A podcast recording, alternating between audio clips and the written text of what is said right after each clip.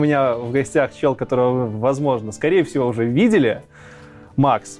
Очень важно для профессионального 3D-художника думать всегда, куда потратить полигоны. Ты не станешь 3D-художником, потому что помимо как раз а, канала IT Бороды, тебе приходят еще каналы а, Ксении Собчак, Юрия Дудя. То, что ты сдал черчение на пятерку, да, умение чертить, добавить тебе еще тысячу-две тысячи долларов как раз при работе художником. Мой мозг понимал, Понятно. либо я буду гопником, да, типа, либо буду художником. И выбирая между этим, блядь, ну, понятно, что я выбрал. Айтишечка надо.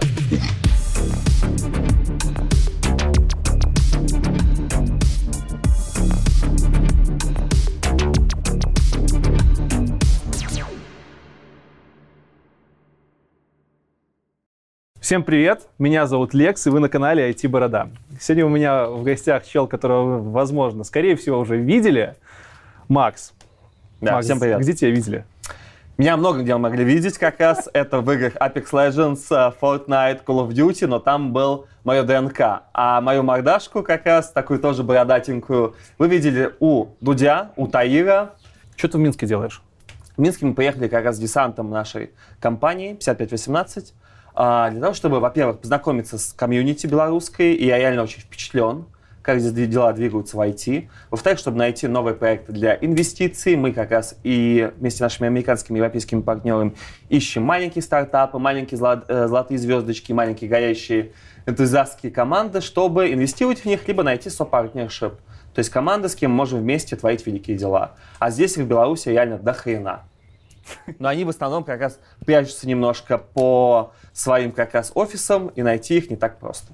Для тех, кто вдруг не вкурил еще, что вообще происходит, Макс – исполнительный директор компании американской, можно сказать, да, 5518, которая занимается 3D-арт-продакшеном, и в том числе ты, я так полагаю, до сих пор крутой специалист 3D-моделер. Да, я начинал как 3D-художник 17 лет назад, прошел весь путь от 3D-художника до старшего 3D-художника, до арт-менеджера, до арт-продюсера, и теперь сооснователь своей компании. То есть самых низов, грубо говоря, до прям топ-менеджмента. И у меня все еще горят глаза от этого. Погнали самых низов. Давай, про школьные годы вообще, где родился, когда родился.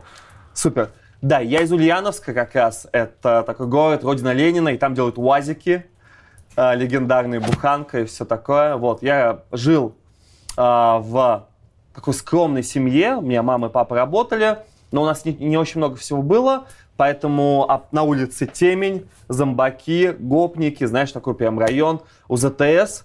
И как бы для меня самым, наверное, светом из всего этого, когда я приходил со школы, видел вот эти все хрущевки и гаражи, был компьютер. Поэтому вся моя мотивация, знаешь, весь мой дофамин как раз я получал чисто через, включая вот этот комп, знаешь, там монитор Samsung Sung Master, Pentium там 133 MMX, вот это все, ты включаешь, и ты попадаешь в другую реальность. И по сравнению с реальностью, вот грустной такой, знаешь, как засвияжье э, потемки, это для меня был новый дивный мир. Откуда у тебя ком в то время был? Мои родители как раз хотели, чтобы я ну, реально выбился в люди, да, добился многого. И э, вот они поняли, что компьютер, именно не приставка, а комп, может как-то помочь в жизни. Тогда еще мы не понимали, да, тогда же, что такое IT, тогда еще компаний-то российских, украинских, белорусских-то не было топовых. И поэтому это было какое-то интуитивное такое решение, что нужно а, купить сынку компьютер, посмотрим, что будет, он будет программистом. Программистом я не стал, да, но компьютер мне очень сильно помог, и в итоге я реально благодарен маме с папой за то, что вот они, вот эта покупка, наверное, главная в моей жизни. Как ты в школе вообще учился? В школе я учился очень хорошо, пока мне не купили компьютер. Потому что до этого я думал, что знаешь, что типа, что я как бы, ну, чтобы выбиться в люди, мне надо стать бухгалтером, финансистом, экономистом, да, получать пятерки, и тогда меня возьмут какой-нибудь Ульяновск хлебторг, знаешь, главным там бухгалтером. А оказалось, что когда мне купили компьютер, что можно-то и совсем по-другому вообще. Можно вообще жить ты не только в Ульяновске, можно ездить по миру, зарабатывать деньги, работать с московскими, с американскими компаниями. И это просто вот именно, такой был щелчок. Ты понимаешь, что все, что ты видел в американских фильмах голливудских, ты реально можешь достигнуть сам. И это меняет вообще все. Ты это когда понял вообще?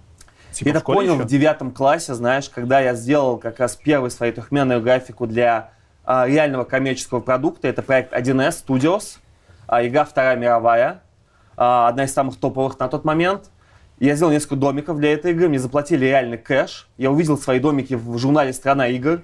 То есть я покупал каждый месяц журнал «Страна игр», «Игромания», «Навигатор игрового мира». И я увидел в журнале, где 50 тысяч экземпляров, свои домики нахрен на скриншоте маленьком в углу. Я показал маме, папе, всем друзьям. Вот. И друзей было главное ощущение, Максим, и сколько тебе за это заплатили? И когда они понимают, что мне заплатили больше, чем ульяновская нахрен зарплата в месяц, да, у них было ощущение, блядь, да я тоже хочу теперь эти дома делать. То есть, как бы, потому что это было непривычно и удивительно, что ты, живя в маленьком городе, можешь зарабатывать, да, на уровне Москвы, да, на уровне там СНГ. Это вот прям всем моим друзьям взорвало мозг, что ты же дома сидишь в Ульяновске. Ты как это получил-то вообще? Как ты вообще перешел к моделированию? У меня немножко пока не складывается. У тебя появился комп, угу.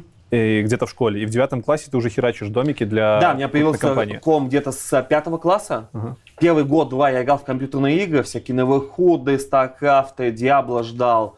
Играл, играл, играл. В какой-то момент мне стало реально скучно. То есть играть в игры прикольно, но я, оказывается, понял, что можно еще и делать игры. И это тоже могу я. Я начал делать игры с PowerPoint. Знаешь, такие квесты как раз, где ты делаешь кучу слайдов, и в каждом слайде там типа да, нет, нет, переход на слайд 2, да, переход на слайд номер 3 как раз. Типа и вот так, вот так я мог тестировать аудиторию, и я показывал своей сестренке, она была моим главным и бета-тестером как раз, и QA, и, арт, и арт-продюсером. Потом начал показывать друзьям, и оказалось, что это нравится людям. И я вижу, что в этом-то я могу себя реализовать. И потом я начал потихоньку уходить как раз в графику, в трехмерную графику, открыл 3D Max, увидел, что там можно делать все, что я смотрел в фильмах, в пиксаровских мультиках, я могу делать сам. Мне казалось тогда на очень высоком уровне, конечно, я делал это очень хреново тогда, что я не знал. Появился интернет, я зашел на Render.ru, он все еще существует, сайт. Увидел, что есть не только я такой гений, таких много. И они со всего мира, можно получать award ы, можно общаться с друзьями. И реально, даже американец может откомментировать твою работу. И тогда у меня был огромный boost, потому что вот в этом всем немножко темном э, Ульяновске 90-х, да, появился луч света с интернетом, связанным с компьютером, что можно достичь успеха даже здесь. Это главный момент, что не надо никуда уезжать. Ты даже здесь можешь выбиться. И тогда все, я начал ебать просто на сверхскоростях.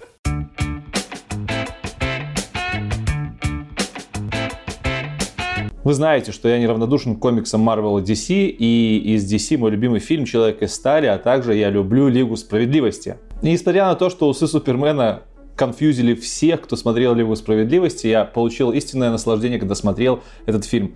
Жду Snyder Cut. Но это я к чему? Это я к тому, что есть еще одни ребята, созвучные с Лигой Справедливости. Недавно я просматривал топ-20 российских digital-компаний, и мой взгляд скользнул на компании, которые до этого я там не видел. Это Лига цифровой экономики. Название достаточно интересное, я решил про них погуглить чуть больше, узнал, что ребята работают на рынке уже более 20 лет. Ребята имеют очень много компетентных специалистов в разных отраслях сектора IT и предоставляют свои услуги повсеместно. Кроме того, ребята уделяют достаточно много времени и внимания своему HR-бренду. Фокус бренда на всестороннем развитии персонала привел к появлению Академии Лиги, где ежемесячно проводятся десятки обучающих программ, которые ведут очень опытные эксперты. На базе Академии проводятся стажировки, где можно не только получить опыт, но и остаться работать в этой компании компании, в которой вы проходили стажировку. На данный момент в Лиге цифровой экономики есть более 3500 высококвалифицированных специалистов, и компания постоянно ищет новых членов своей команды. Около 500 вакансий открыто в данную минуту. Так что если вам интересно работать в современной IT-компании, которая в год закрывает более тысячи проектов и работает над достаточно масштабными проектами, то Лига цифровой экономики — это хороший выбор. Я надеюсь, что в скором времени я сделаю выпуск, целый выпуск отдельный про этих ребят, потому что они меня весьма заинтересовали. А пока давайте посмотрим небольшой ролик, который ребята предоставили нам для сегодняшней интеграции. Погнали!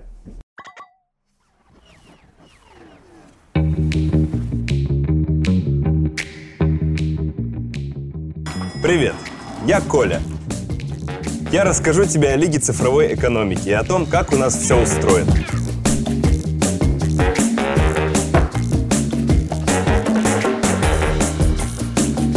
Мы разрабатываем и внедряем IT-решения. Они помогают компаниям из разных сфер экономики оставаться успешными в современном мире.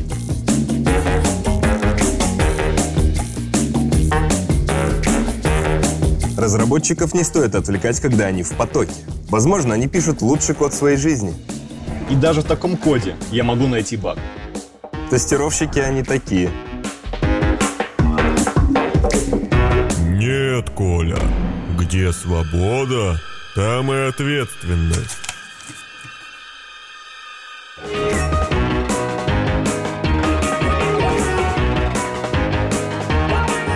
Да, на одном кофе долго не продержишься. Офис Лиги – твое место силы. Работай так, как комфортно тебе. А это наш архитектор принимает непростое решение. Но я не только про обед. Ребята, есть идея. Нам нужен второй инстанс.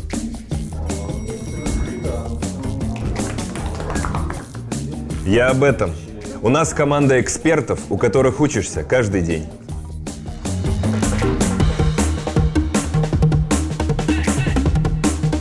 А еще у Лиги есть своя академия. В Лиге цифровой экономики каждый из нас решает сложные технологические задачи.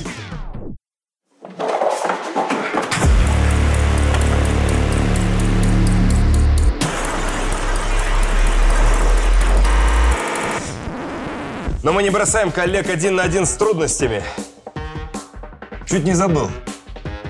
У нас же футбол. Своя команда. Мы чемпионы среди IT. И чемпионы по танцам до утра тоже.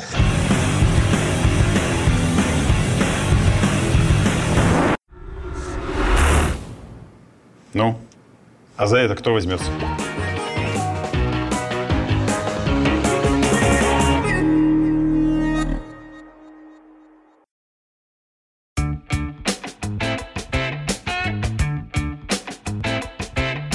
Девятом классе я сидел и, ну, я играл. Да, у меня там тоже появились когда-то мои предпочтения делать сайты, но девятый класс делать 3D-графику для 1С, э, компании, которая выпускала крутые игры, как ты на них вышел вообще? Я зашел на сайт GameDev.ru, форум, он все еще существует тоже, он уже не такой, конечно, крутой, как тогда. И увидел среди миллиарда всяких вакансий работы там, знаешь, бесплатные или работы, где требуется high-end специалист. Я увидел вакансию, что мы ищем специалистов для 1С проекта, в скобках даже джуниоры могут туда устроиться. Ну, не школьники же, блин. Я, ну, я думал, что я джуниор, конечно. То есть я как бы воспринимал себя уже, но я, я показываю друзьям, знаешь, там, мама, папа говорят, что я молодец, там, друзья говорят, что вообще я гений. И я такой думал, что, ну, наверное, я джуниор, то я тяну как раз. Вот просто. И я отправил как раз свое письмо, но я, э, как мой плюс был, да, я теперь понимаю, что я послал письмо очень адекватно. Потому что сейчас я смотрю, как мне многие пишут, как бы джуниоры тоже немножко по-другому пишут. Ребята, значит да? адекватно? То есть, как пишут сейчас мне многие люди. Привет, я такой-то, как раз Максим, объясни мне, как моделить, как раз, и дай заказ. Вот это не совсем работает, да, как я написал. Добрый день, я начинающий, но я очень хочу с вами работать, без деньгами, без денег. Я реально обожаю 1С проект, Вторая мировая война, я все прочитал, вот как раз все журналы, как раз я хочу поработать, дайте мне шанс, я очень адекватный, готов на все. Отписал, а, успокоился, как раз 5 дней ждал ответа, по-моему, вот. Ответа не получил, как раз расслабился, отпустил, и на шестой день пришло как раз, что окей, типа, вот вам домик, вот как раз, типа, надо сделать бюджет, стоимость, сроки. После этого я ближайшие два месяца, кроме компьютера и кофе, ничего не помню. То есть я даже сейчас, закрывая глаза, реально представляю, знаешь, каждую деревяшку вот этого как раз своего деревенчатой как бы избушки для игры, потому что это самая моя сложная и долгая модель. Ее где-то на а, профессионал делал ее дней за, за 5 максимум. Бюджет был как бы исходя из этого. Я делал ее где-то 2,5-3 нахрен месяца, понимаешь? То есть прям вот... И причем мне казалось, каждый раз, когда я высылаю новый апдейт, что это точно примут. С 25-26 раза все-таки приняли как раз. Ну, ты кайфовал от процесса. Я кайфовал от процесса, я кайфовал от каждой стадии как раз. И все лето вот это, можно сказать, одним словом. Дом для 1С. Это все, что я запомнил за это лето. Понимаешь? Но благодаря этому как раз я невероятно вырос. Из реально как раз из супер низшего джуниора я стал прям вот на позицию как раз джуниора почти как бы на медла, потому что я прошел вот этот весь этап за три месяца невероятной пахоты, когда я видел только компьютер, только кофе. Тогда, да, к счастью или к сожалению, не было мобильных телефонов, как айфоны, да. Тогда меня никто не отвлекал ни в Инстаграме, ни в ТикТоке. У меня, в принципе, меня никто не отвлекал, и поэтому, да, я мог сфо- сфокусироваться максимально.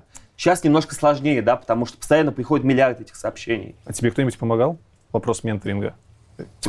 Мне помогал как раз а, арт- а, арт-лид, арт-менеджер а, 1С 3 Digital Studio а, Наталья Фафанова, как раз, которая а, как-то, видимо, прониклась как раз то, что я настолько горящий энтузиаст, и мои косяки она как бы воспринимала, ну вот именно с, с терпением, да, но я как бы и, и подавал так, что я не спорил, и все фидбэки я воспринимал максимально, о, окей, окей, окей. То есть я безумно благодарен все еще ей за- терпение, потому что 25 итераций одного домика, ну, блин, это как бы, ну, непросто.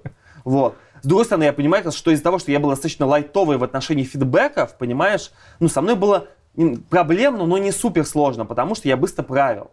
Вот, потому что у нас многие как раз приходят, как раз начинающие художники, ты им говоришь, слушай, поменяй вот то, вот то, вот то, вот то, вот то. Начинается вопрос, а почему, Максим, а я не согласен, а я вот, вот значит, нашел все не так. Авторское видение. Да, и ты понимаешь, что очень много времени да, э, уходит на джуниора, да, а твое время как раз оно очень ценно.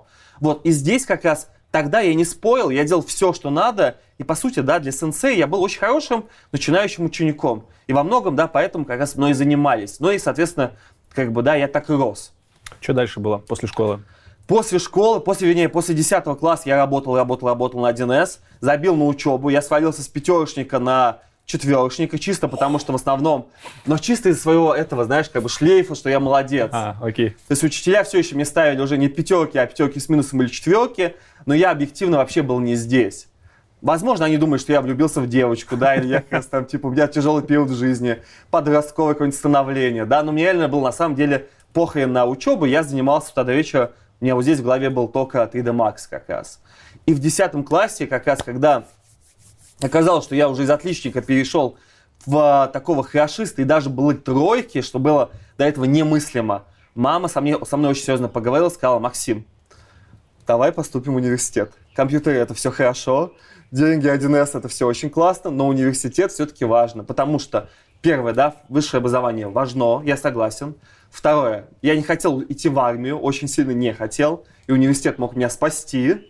Третье, как раз я понял, что, ну, как я хочу, чтобы мама моя, ну, действительно была счастлива, не волновалась, да, не паниковала за меня, и, как бы, да, я должен, ну, действительно, как бы, корочку. И четвертое, мне было реально э, очень э, репутационно важно, что все друзья мои поступают в ВУЗ, и как-то тут тоже хочется все-таки соответствовать, хочется тоже поступить в классный вуз, бесплатно желательно, да. Все-таки как бы для меня это было. То есть я осознал, что я немножко увлекся работой, все это очень круто, но сейчас важно универ. И одиннадцатый класс я чисто посвятил учебе, возвращению как раз, знаешь, такой корням.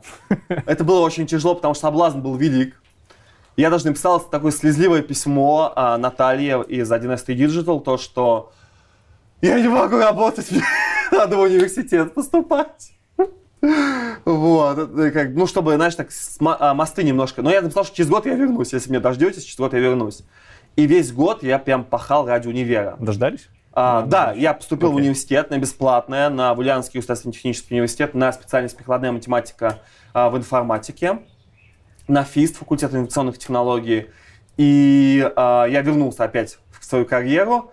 И здесь уже как раз начался более, осознанный, серьезный этап в жизни, когда я начал реально пахать, потому что, во-первых, школа закончилась, университет начался, я поступил туда, во-вторых, я осознал, что мне уже надо реально зарабатывать деньги Пахать ты имеешь в виду зарабатывать? зарабатывать деньги, работать.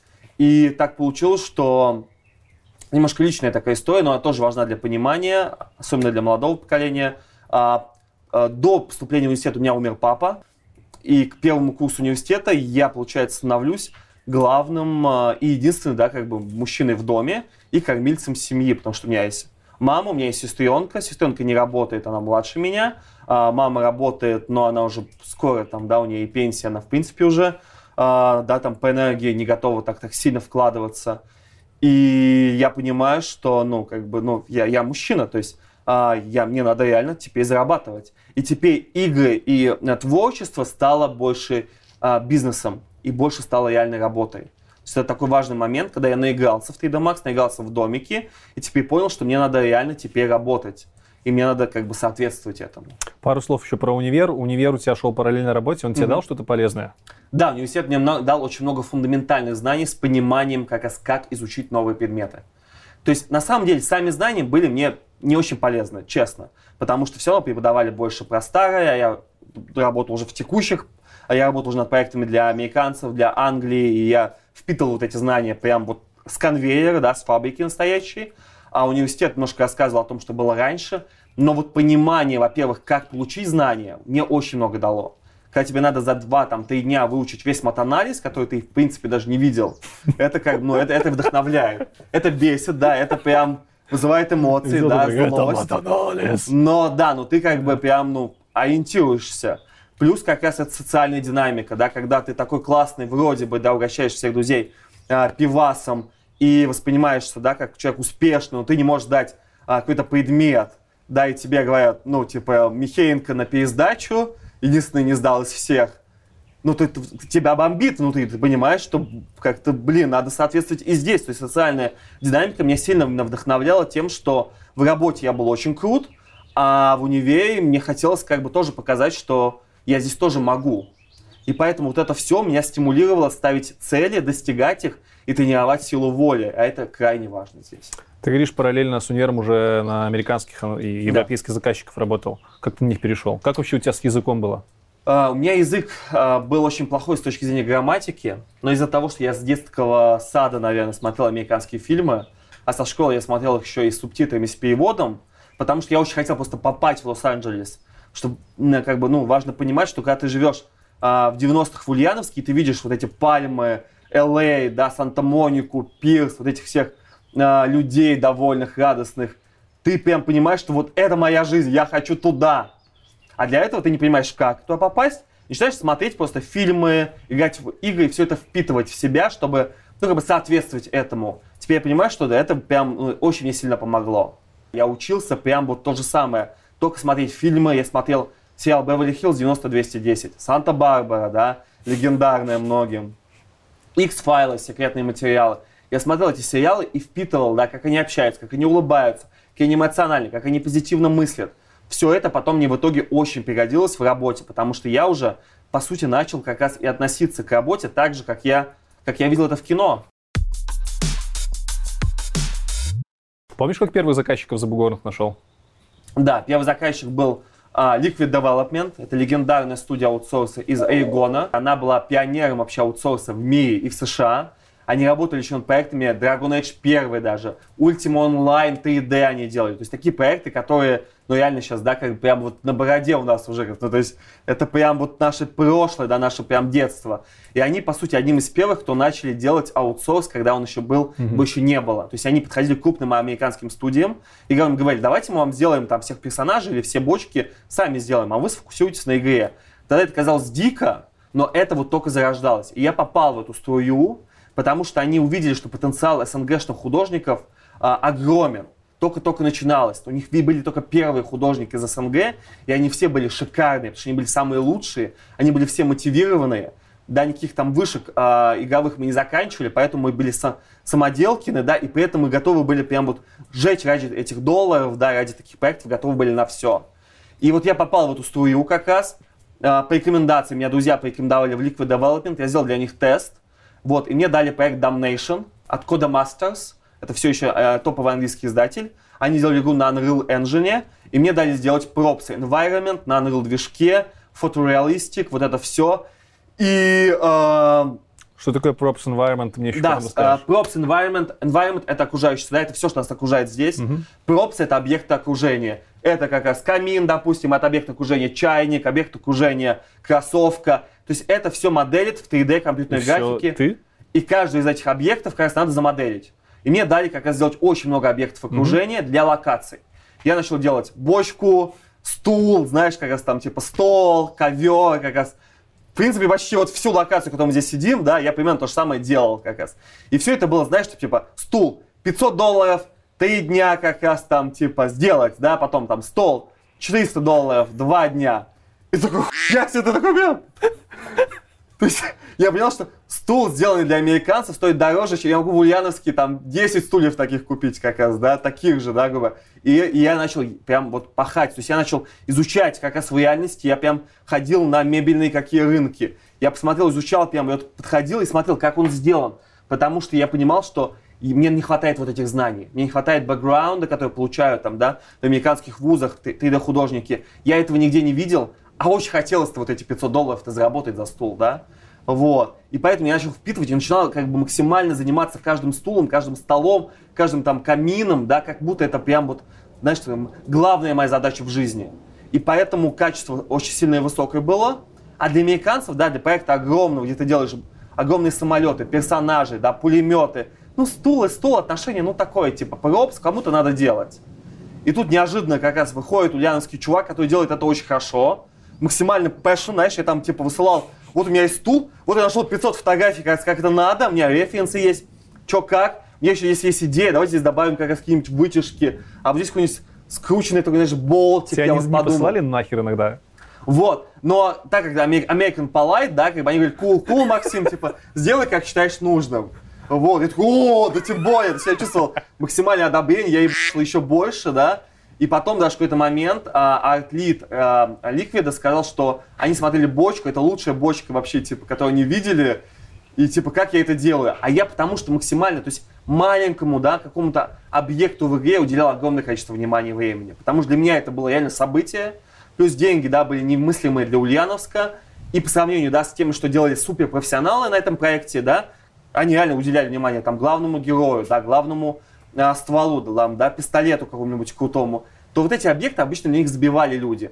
И то, что я максимально вкладывался в них, сильно мне дало как раз boost, да, и репутационные как раз такие вот именно benefits, да, репутационные м, оценки и уважение клиента. Что дальше было? А потом началось, то есть я прям почувствовал, что это мое, я кайфую от этого, мне нравится, что меня ценят, а я чувствую, что я востребован, и я начал все больше, начал давать другие проекты, это был Dragon Age 2. Да ладно. Потом, да, ты такой Dragon Age такой, делать мечи для Dragon Age, такой, да ладно, такой. Вот. И я просил как бы дать мне все мечи Dragon Age, мне не давали все мечи. Вот, давали два меча, но я как был очень рад и такому. Вот. И обратная сторона, я начал очень сильно э, э, проваливаться в, в универе. То есть я начал работать сюда вечером, мне так нравилось.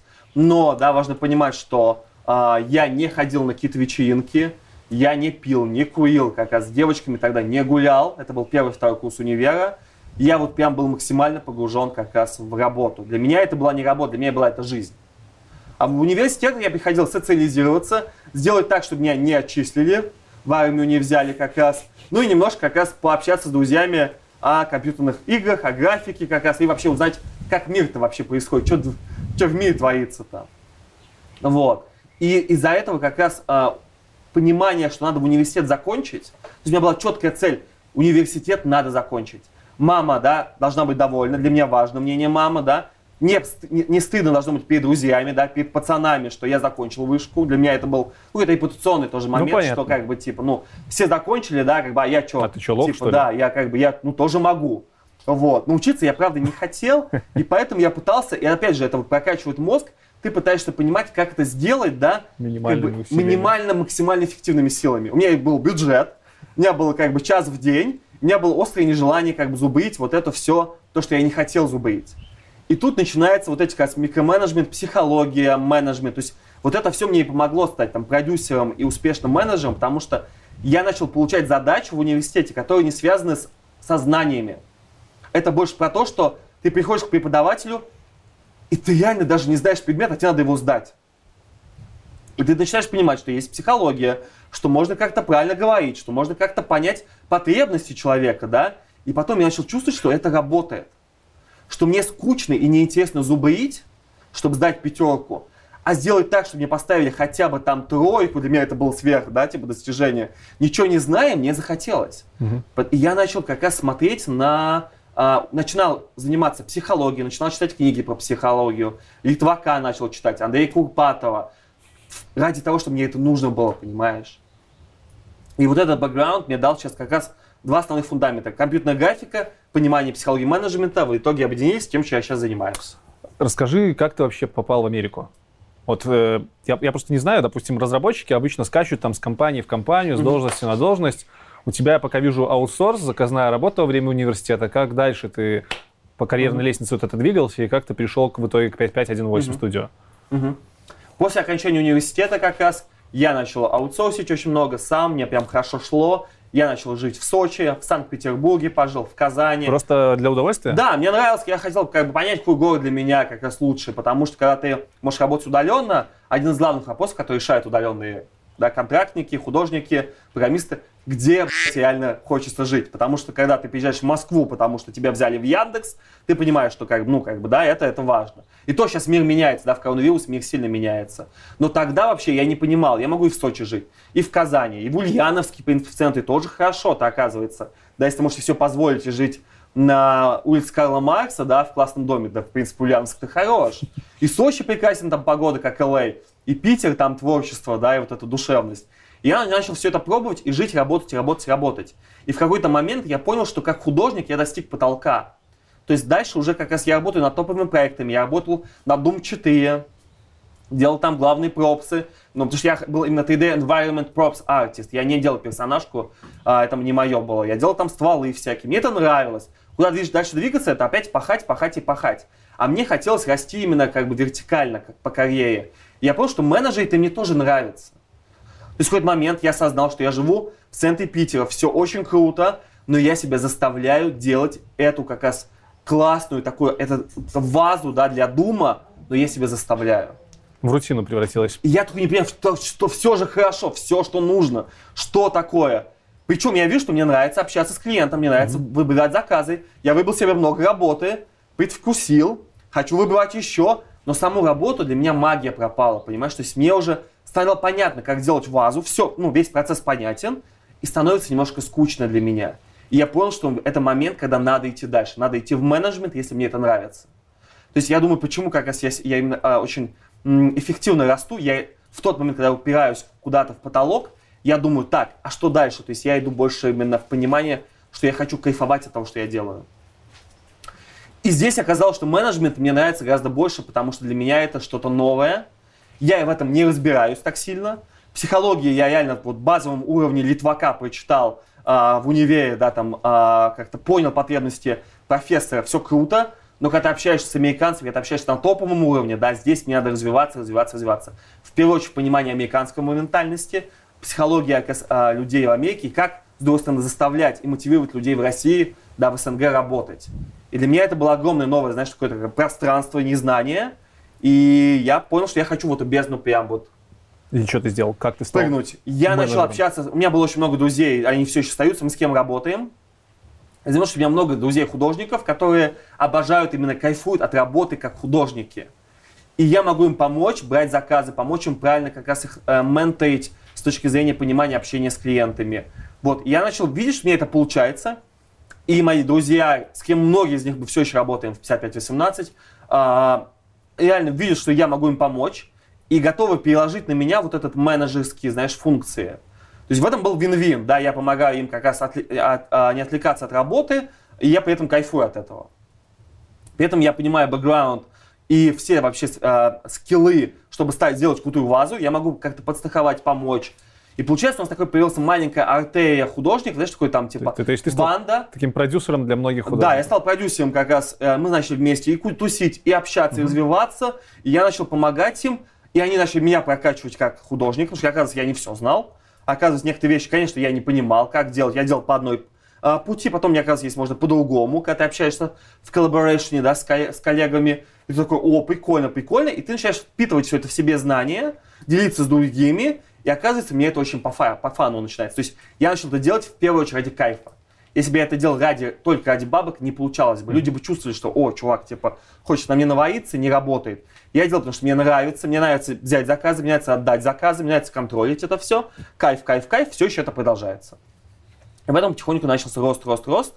И вот пять лет назад я осознал, что без реального общения с американцами, да, большие проекты брать не получается. Реально, в смысле, не Face to face, да, общение вживую, как мы сейчас с тобой общаемся, потому что надо чувствовать их прям вообще настроение. Потому что, грубо говоря, доверить заказ на миллион долларов человеку, которого они никогда не видели, но ну, это очень, это очень, очень маленький шанс. Да, все-таки это надо прям видеться, войти в доверие, да, показать, что ты адекватный, стабильный, надежный человек, и для этого надо ехать в Америку. И это прям вот, то есть пять лет назад я осознал четко, что все, Америка меня ждет, потому что мне надо туда реально ехать. И ты поехал в Америку? Имея за собой какую-то команду уже. Имея, факту. да, команду, я уже работал тогда в компании Fox 3D, это одна из топовых аутсорс-компаний в Европе, она находится в Таллине. А, И я понял, что в какой-то момент, что мне вот надо уже как бы идти дальше. Я хочу именно вот делать свое детище. Мне все это очень интересно. Теперь я готов к своему бэйби, да, к своему именно цыпленочку, да, как мы его называем. Вот. Я готов выращивать, расти и готов понимать ответственность. Потому что когда я работаю в крупной компании, даже топ-менеджером, все равно это не мое, да, я как бы отвечаю за многое, но я не сто процентов как бы отвечаю за все. И когда ты откроешь свою компанию, ты понимаешь, что нужно вложить свои бабки, все свое время, да, ответственность за все ты берешь сам, перед клиентами сам, перед художниками сам. И к этому надо быть готовым. И вот пять лет назад как раз я понял, что я созрел к этому. И тогда как раз с Майклом, Майкл это мой партнер, он бывший директор Disney Electronic Arts, Нифига себе. а, он реально живет в Лос-Анджелесе, я знаю его больше 10 лет. Ну вот, я делал для него много арт-подрядов, аутсорс, то есть он меня знал в деле, А, мы много с ним работали, как раз я, он мне давал заказы, я работал. И в какой-то момент я осознал, что я хочу открыть свою компанию, и оказалось, что у Майкла такие же мысли, он тоже с детства мечтал о своей компании. И мы как-то так прям вот, знаешь, пообщались вот так же, как с тобой, да, просто спокойно. Вначале он приехал в Питер посмотреть на Россию. Вот, мы сидели в а, Старбаксе на Невском. И как бы он такой говорит, я, говорит, хочу свою открыть компанию как раз, вот типа... Я такой, блин, а я тоже хочу свою открыть компанию. Он такой, так, может, откроем компанию вместе? Я такой, подожди, Майкл, ты чувак из Лос-Анджелеса, ты бывший директор Диснея, ты, тебя, у тебя 45, ему 45 лет, тебе там 17 лет опыта как раз у тебя, ты там работал над топовыми проектами, и ты предлагаешь, извини, мне ну, вместе, типа, открыть компанию. Просто, чтобы арт-директор Диснея. Да, бывший директор Диснея, да. Вот. И ты предлагаешь, типа, открыть компанию вместе, я, типа, правильно понял? Sorry, my bad English. Ну, то есть там, ты был типа, в. Я просто не понимал, как бы, типа, ну, как бы, да я чувак из России все еще, как бы, да, мы в Старбаксе сидим. Он говорит, ну да, типа, ты же 10 лет со мной, как бы, я тебя знаю, ты хорошо себя рекомендовал, ты знаешь всех в России, в СНГ, да, почему нет? Я буду, типа, в Америке как раз, да, э, э, приводить клиентов в нетворкинг, а ты в России как раз будешь приводить как раз ресурсы, менеджерить это. Почему нет как раз, типа, такая рус- русско-американская корпорация? Я такой, подожди, это кофе? Мы не, вроде ничего не пьем, это просто кофе. Кофе без алкоголя. Так, типа, секундочку, Майкл, это правда? Он такой, да, кул, как раз, дай пять. Я такой, так. Я понял, что, блин, что это шанс, да, который я просто не могу провафлить. То есть в тот момент я как бы готов был к открытию компании, но все-таки немножко так, знаешь, чуть Понятно, как бы куча- в фоновом режиме. У тебя, у меня вся жизнь была прекрасна, я хорошо зарабатывал, мне нравилось, где я работаю, то есть я обожал Fox 3D, мне все было классно. Выход из зоны комфорта немножко Да. напрягает. И как бы, и я понял, что все классно. И открыть свою компанию, это же прям вот, опять же, да, прыжок опять в бездну.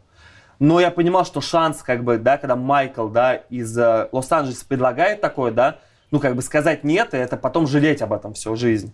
Я понял, что, как бы, даже я, если я не на 100% готов, и никогда нельзя быть 100% готовым, да, но я понимаю, что я вытяну. Я вытяну, и я готов. И мы с ним договорились как раз, и мы вот с этого момента начали прям строить наше детище. Вот. Но строить наше детище, да, как бы это очень сильно тоже такой здравый и потихонечку путь, да, степ-бай-степ, как говорят американцы. То есть ты понимаешь, что ты окей, но у тебя есть куча договоренностей с текущими клиентами, с текущими партнерами. Я понял, что я как бы, как бы не хотелось бы, да, прям начать с понедельника с утра, я должен быть очень адекватно, именно не сжигать мосты, а подойти к этому очень здраво. И это очень рекомендую вам всем, да, даже если проект мечты, то очень важно к нему подойти. Это даже для будущего, именно для Майкла, показывает, что я не, не кину на полпути, да, что показывает, как я могу как бы с партнерами, да, закончить на каком-то этапе, договориться и идти дальше. Расскажи, пожалуйста, чуть-чуть поподробнее, как ты в компанию попал. Да, потому что ты говоришь, что ты мосты не сжигал жестко. Вот Да. Как это происходило? А, в какой-то момент, когда я осознал, что я хочу создать свое детище, Мгм. и нашел партнера, то есть это было наше общее решение вместе, мы этим загорелись, я понял, что это следующий мой этап жизни. Я готов на него потратить лет пять точно жизни, а может быть и больше.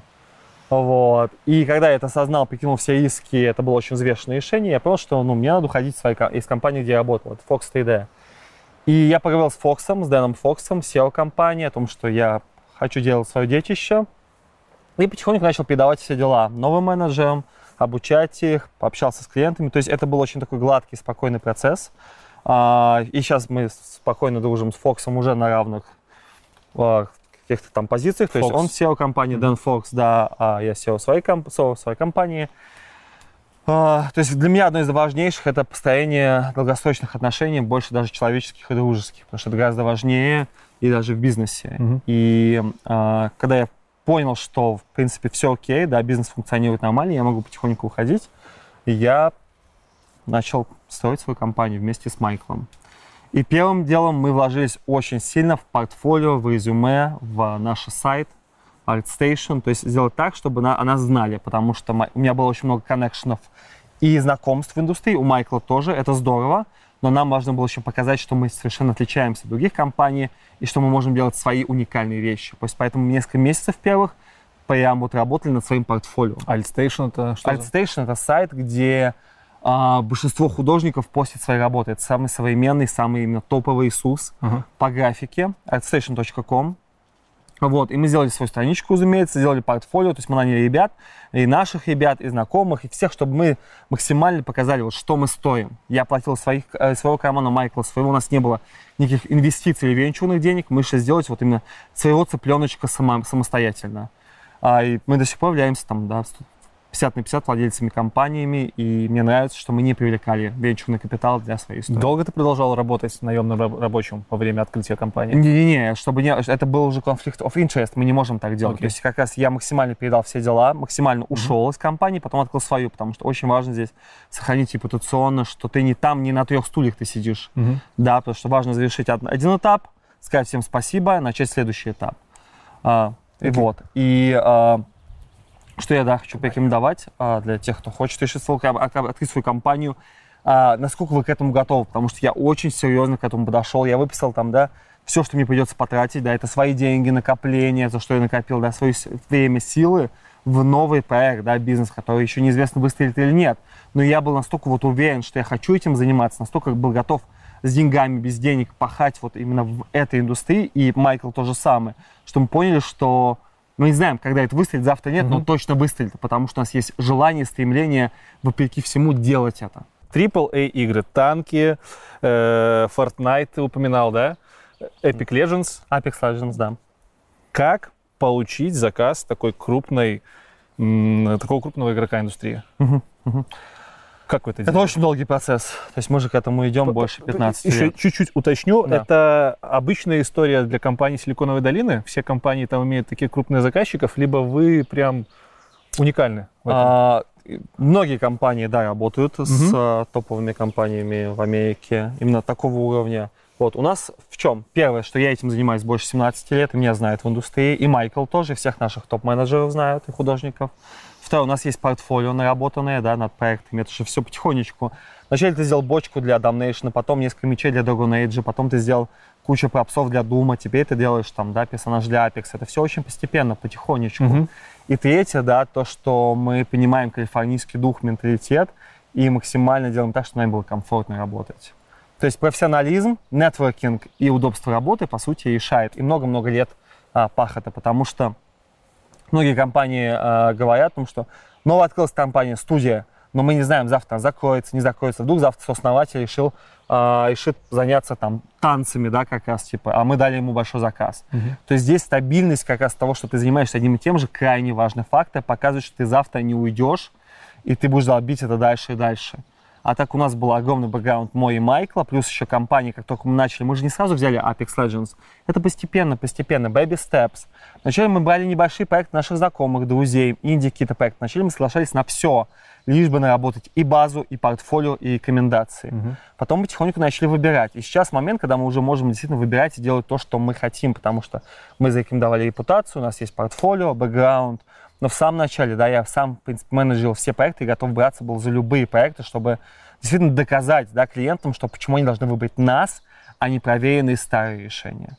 Вот это был самый тяжелый момент, но сейчас момент а, не менее тяжелый в том, что надо удержать эту планку, потому что это постоянный бег. Да, потому что постоянно приходит много новых студий. Каждый день они начинают демпинговать. Кто-то говорит, давай я сделаю бесплатно. Кто-то говорит, ценник максимально да, оптимальный, чтобы просто выбить заказ. И твоя задача постоянно доказать всем клиентам, что ты стоишь своих денег, что ты стоишь вот именно этого доверия. Потому что это постоянно перезапуск. Если посмотреть на тот же Call of Duty, допустим, а, каждые несколько лет меняется очень много студий аутсорсов, кто работает над ними. Потому что постоянно кто-то не выдерживает, кто-то уходит в другую сферу, кто-то просто а, не вытягивает как раз такой жесткий график. И наша задача постоянно перезапускаться. А объясни, пожалуйста, зачем вообще таким крупным компаниям аутсорс? Почему они не делают свой штат? Почему они не берут вас к себе в штат? А, огромный плюс аутсорса в том, что он возможно масштабировать очень быстро. То есть пример разработки того же а, Call of Duty. Pre-production, очень маленькая команда придумывает идею игры и концепцию. Здесь много художников не нужно. Потом Это внутренняя команда. Да, это внутренняя команда. Vertical Slice. Они тестируют прототип, смотрят арт-стиль, графику, все окей. Здесь опять же нужно немножко аутсорса. Потом у них очень большой продакшн. Он очень быстрый пик и потом падение. Когда нужно сделать очень быстро много ассетов, много пистолетов, много техники, много объектов окружения. Здесь привлекают все аутсорсеры. Но потом в конце производства уже не так это важно. Да? Соответственно, аутсорс заканчивается, но внутри компании никого не увольняют. То есть это позволяет большим компаниям быть очень быть а, гибкими, максимально быстро и качественно и недорого делать проекты, и при этом не, уби- не увольнять а, тысячу людей внутри студии, потому что это очень большие и логистики, да, это большой менеджмент, это много-много проблем. Поэтому, да, аутсорс в этом-то и выгоден, что мне нужно заказать а, 100 объектов окружения, есть фиксированный прайс, я нахожу студию, отдаю им. Чтобы построить такой же отдел внутри компании, требуется много месяцев, и увольнять его потом, да, или сокращать, ну, просто не имеет смысла тогда. Еще расскажи, как формируется прайс на ваш конечный продукт. То есть почему вот тот стул, про который ты рассказывал, или та хатка стоила столько денег, сколько Мгм. она стоила? Это человека часы, либо как-то еще что-то влияет? Оценивается, да, оценивается рейд, умноженный на человека часы как раз. Вот. Рейд А, специалиста? Да, рейд специалиста. Всегда, причем очень гибко и индивидуально. То есть у нас были проекты, когда мы делали практически бесплатно, просто потому что нам хотелось поработать с этими а, людьми или компаниями, или этим проектом. Значит, 3D Art Production, да? Расскажи вообще, что это за понятие такое, что оно в себя включает? То есть уже чуть-чуть понятно, что это что-то связанное с играми. Да, мы делаем э, визуальный трехмерный контент для игр и кино сейчас. это в основном как раз Unreal Engine, Unity. И мы Это делаем да, движки. это движки. Мы делаем полный цикл из Maya, из 3D Max, как раз из ZBrush. И потом это high-poly, low-poly, развертка, бейки, текстуры, интеграция в движок. Все эти а, очень крутые вкусные слова объясняют то что, то, что ты видишь в игре. Все вот эти реал-тайм модельки, которые ты видел в анонсе PlayStation 5, да, несколько дней назад, который был, вот. Там это все реал-тайм, который как раз именно люди, вот как мы, делают с утра до вечера. То есть мы делаем вначале хайполи, это высокополигональные модели, а, это ZBrush обычно и Maya. Потом мы делаем low-poly сетку, чтобы ты мог а, вставить это в движок и не тормозило. Там, допустим, 5000 треугольников, да, чтобы видеокарта могла бы работать.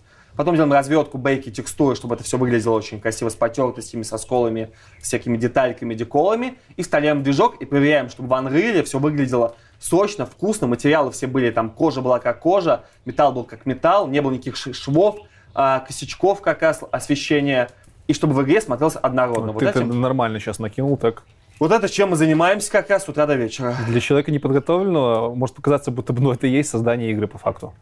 И это только создание трехмерной графики для игр. Мы только маленькая часть всего цикла разработки игр. А что на входе? Вот, типа, на что вы это все набрасываете? Нам дают референсы, допустим, фотографию какого-нибудь, а, да, того же камина, вот такую фотку. И мы в итоге в игре, ты получаешь, ты видишь камин, и он выглядит так же, как вот на фотке, или даже лучше, потому что сейчас как раз стремление к гиперреализму идет.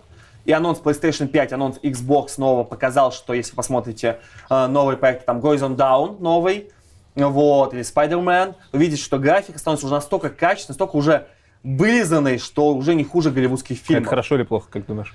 Но это как бы развитие цивилизации. То есть это уже становится того, что ты уже не замечаешь, это вообще игра или уже кино. И с анонсом PlayStation 5 в первую очередь, да, это вот это станет настолько маленький гэп между Почему играми ты и так кино. PlayStation 5 выделяешь? У них там новые какие-то технологии. У них которые очень много новых технологий. Я, и Xbox тоже я очень сильно жду и верю. Просто PlayStation 5 после анонса настолько игр, именно новые игры показал. Если посмотришь Horizon Down, новый как раз для PlayStation 5, это просто, это лучше голливудского фильма. По качеству идеи именно визуала, это не хуже нового Аватара.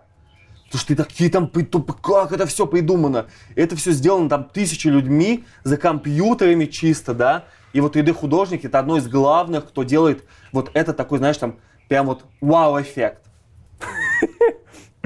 Так, я выбрасываю свои вопросы нахер, у меня новый список появился. Начнем по порядку. 3D художник. Чем это отличается от 2D художника?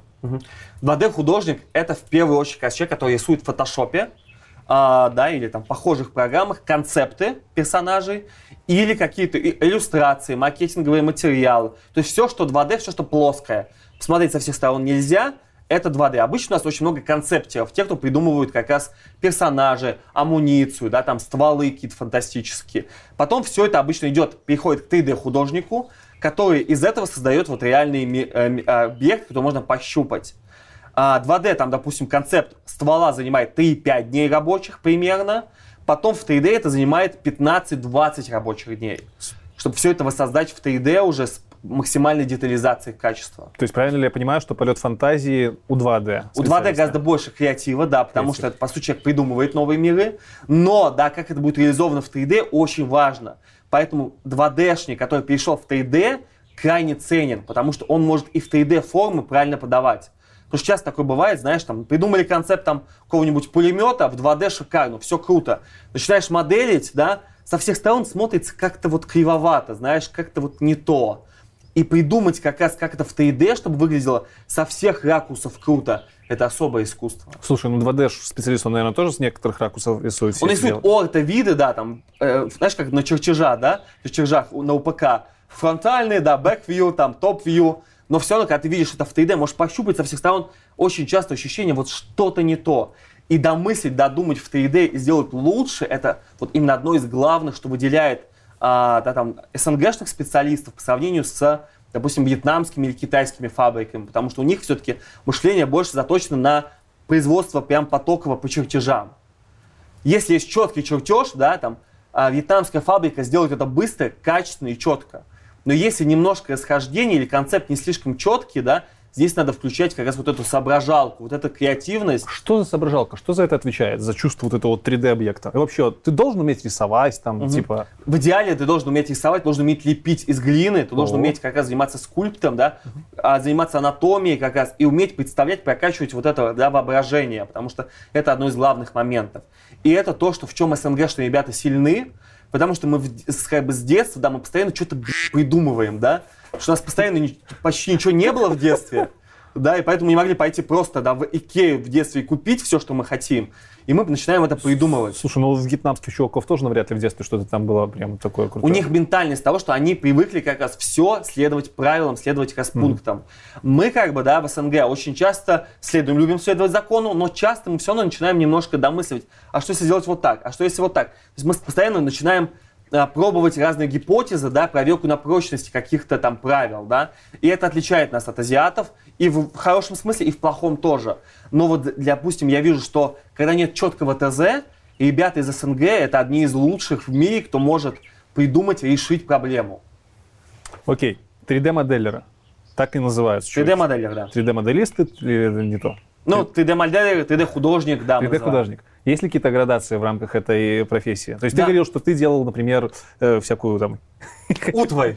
утварь, да, назовем это утварь. Есть чуваки, которые персонажи прорабатывают. да. Есть ли еще какие-то градации? Кто чем А, занимается? Сейчас в современном как раз мире там PlayStation 5 нового Xbox это в первую очередь как раз и а, environment artist, это артист по окружению, художник по окружению, то, что все, вот все, что мы здесь видим. Это weapon artist, художник по оружию, это отдельная сейчас специализация, чисто по стволам, потому что тебе нужно понимать, как устроен Калашников, как он разбирается, какая должна быть анимация. То есть все эти вещи крайне важны для художника по оружию. Это отдельная теперь ниша. Есть vehicles artist, художник по тачкам, по всякой технике. Опять же, сделать танк, это не сделать как раз а, ствол. Это разные вещи с пониманием вообще физики, пониманием работы механизмов. Это отдельная специализация. Есть еще художник по персонажам. Есть художник как раз по а, клоузинг, по одежде. Это отдельная специализация теперь, чтобы сделать так, чтобы вся одежда выглядела очень реалистично да, в, реаль- в реальных играх а, в реализме. Это нужно Marvelous дизайне обладать таким программным продуктом, который только заточен на одежду. То есть сейчас очень много специализаций. Отдельная моя любимая это hair artist, художник по волосам, по бороде. Потому что сделать как раз вот именно реалистичную бороду, как у меня или у тебя, это блядь, вообще нелегко. Понимаешь? То есть для игры это очень сложно. Потому что здесь важно не просто сделать, чтобы она была как натуральная, чтобы она была со всех ракурсов. Так, так, так, вот так, и при этом уместиться в полигонаж, потому что сделать миллион полигонов только на бороду, да, у тебя даже Xbox новый будет тормозить, да, а сделать так, чтобы там было 5000 треугольников и выглядело так, что это прям натурал, это, это сверхзадача, это и математический склад ума, и творческий склад ума, и огромное желание, именно терпение, да, каждую волосинку прям так выдрессировать, чтобы она выглядела все цельно. И вот в этом спе- специализация огромная, новая, что мы ищем, да, и таких специалистов всегда мало, их всегда не хватает. Ну, Все нет, по факту отличаются какими-то знаниями физическими, правильно я понимаю? То есть кто-то разбирается в оружии, в устройстве, кто-то разбирается... Специализация, да, потому что заниматься всем максимально сейчас невозможно, да, я не видел а, за последние несколько лет никаких специалистов, кто может сделать и ствол круто, и тачку, и волосы захерачить, и еще за выходные как раз и одежду замоделить, да, взять аутсорс. Это очень сложно сейчас. Все это навыки отдельной специализации, как и в программинге, да. Надо обладать каким-то узким а, набором знаний, чтобы быть востребованным. В компьютерной графике становится все то же самое, и все больше и больше усложняется, все больше становится узкая специализация. Давай теперь чуть больше, глубже в технологии. Расскажи на базовом уровне вообще, из чего состоит там самая банальная моделька, я не знаю, там, класс. Вот если я захочу сделать, ну, нет, ну, класс, сложно, шар. Я хочу сделать просто какой-нибудь красивый шар. Как он делается, в чем он делается, из чего он состоит, вот, вот полигоны, все, вот освещение. С удовольствием, да, конечно. А, допустим, мы хотим сделать какой-нибудь воздушный шарик, допустим, для игры. Да, там какой-нибудь пати, а, день рождения какой-нибудь Джен- Дженнифер, как раз наша задача, мне прислали задачу сделать воздушный шарик. А, бюджет два рабочих дня, как раз там, да, вот. Первая стадия, я начинаю с поиска референсов. Потому что очень часто, да, клиенту нет времени готовить максимальное количество референсов. Они просто высылают, знаешь, какую-нибудь фотографию, какую-нибудь маленькую такую а, воздушного шарика, типа, делай. Твоя задача в чем? Чтобы сделать этот шарик и посмотреть на него со всех сторон? Да, чтобы он в итоге в игре, как Окей. раз, да, в игре там для нового PlayStation 5, это ты, ты прям получил фотореалистичный воздушный шарик, который не грех посмотреть, он выглядит лучше, чем в реальности, да, и, соответственно, вот об- объект окружения. Таких в игре тысячи, если вы посмотрите на новый Halo, на новый Gears of War, на новый Horizon Down, а объектов окружения, типа вот этого воздушного шарика, больше пяти тысяч в одной игре. И каждый из них делает реальный человек. Нам дали с тобой сделать воздушный шарик. Задача супер. А, Вот. Мы находим референс. То есть первым делом я гуглю в интернете все воздушные шарики и понимаю вообще, из чего он устроен. То есть надо понимать материал, чтобы потом правильно его воспроизвести. Допустим, я понял, то есть материал как раз из латекса. Вот нашел классную фотографию как раз. Выбрал цвет. Выбрал 5 вариантов цветов для клиента и сказал, и прислал ему все это в формате JPG, одной картинкой с номерами первое, второе, третье, четвертое, пятое. Вроде бы кажется, что это очевидно. Половина людей не высылает номера, вот эти номер, да, numberсы.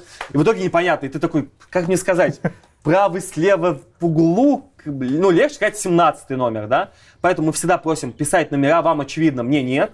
Да, поэтому я высылаю такую фотографию в конце, референс-лист, пять разных шариков, и говорю, какой из них лучше клиенту, да, выбрать решение из выбранного ну, мной, да, очень легко. Это буквально, ну, полминуты занимает, даже, не знаю, 5 секунд. Клиент смотрит, о, выбирает, слушай, цвет у пятого шарика, а материал как у первого. Все, я понял, четко стало понятно, что делать. Скорее всего, теперь я не проебусь и сделаю то, что надо. Потому что очень часто, особенно начинающие, так сильно спешат сделать круто, что забывают подготовку. В итоге он увидел маленький какой-то воздушный шарик, увеличил на весь экран, примерно понял что-то там для себя, сделал то, что понял, клиент говорит, блин, ну все не так. Потому что он не уточнил, он не double-check, не проверил, что реально хотят. Потому что я понял за все свой опыт как раз, что лучше уточнить, а еще лучше, да, в чем отличие там middle а от senior а, senior еще предложит свое. Что дальше?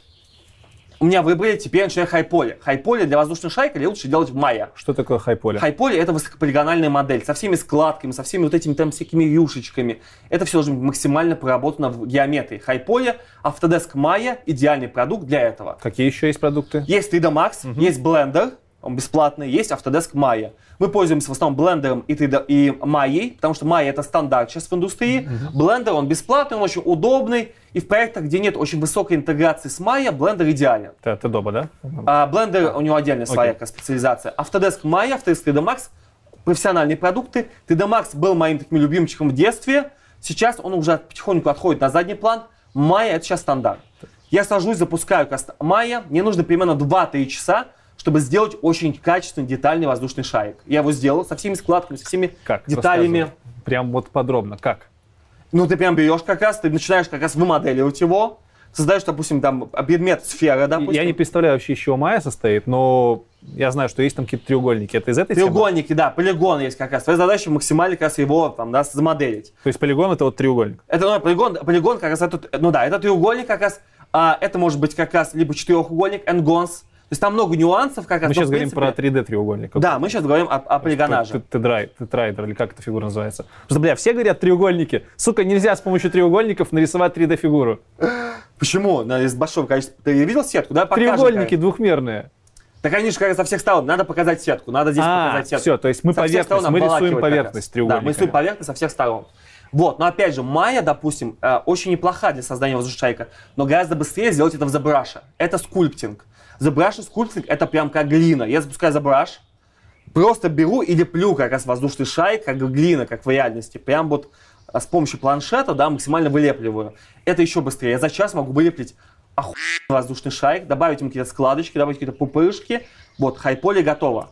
Но она весит, допустим, 500 тысяч треугольников, да, это очень Это много. много. Да. В игре как бы она будет тормозить.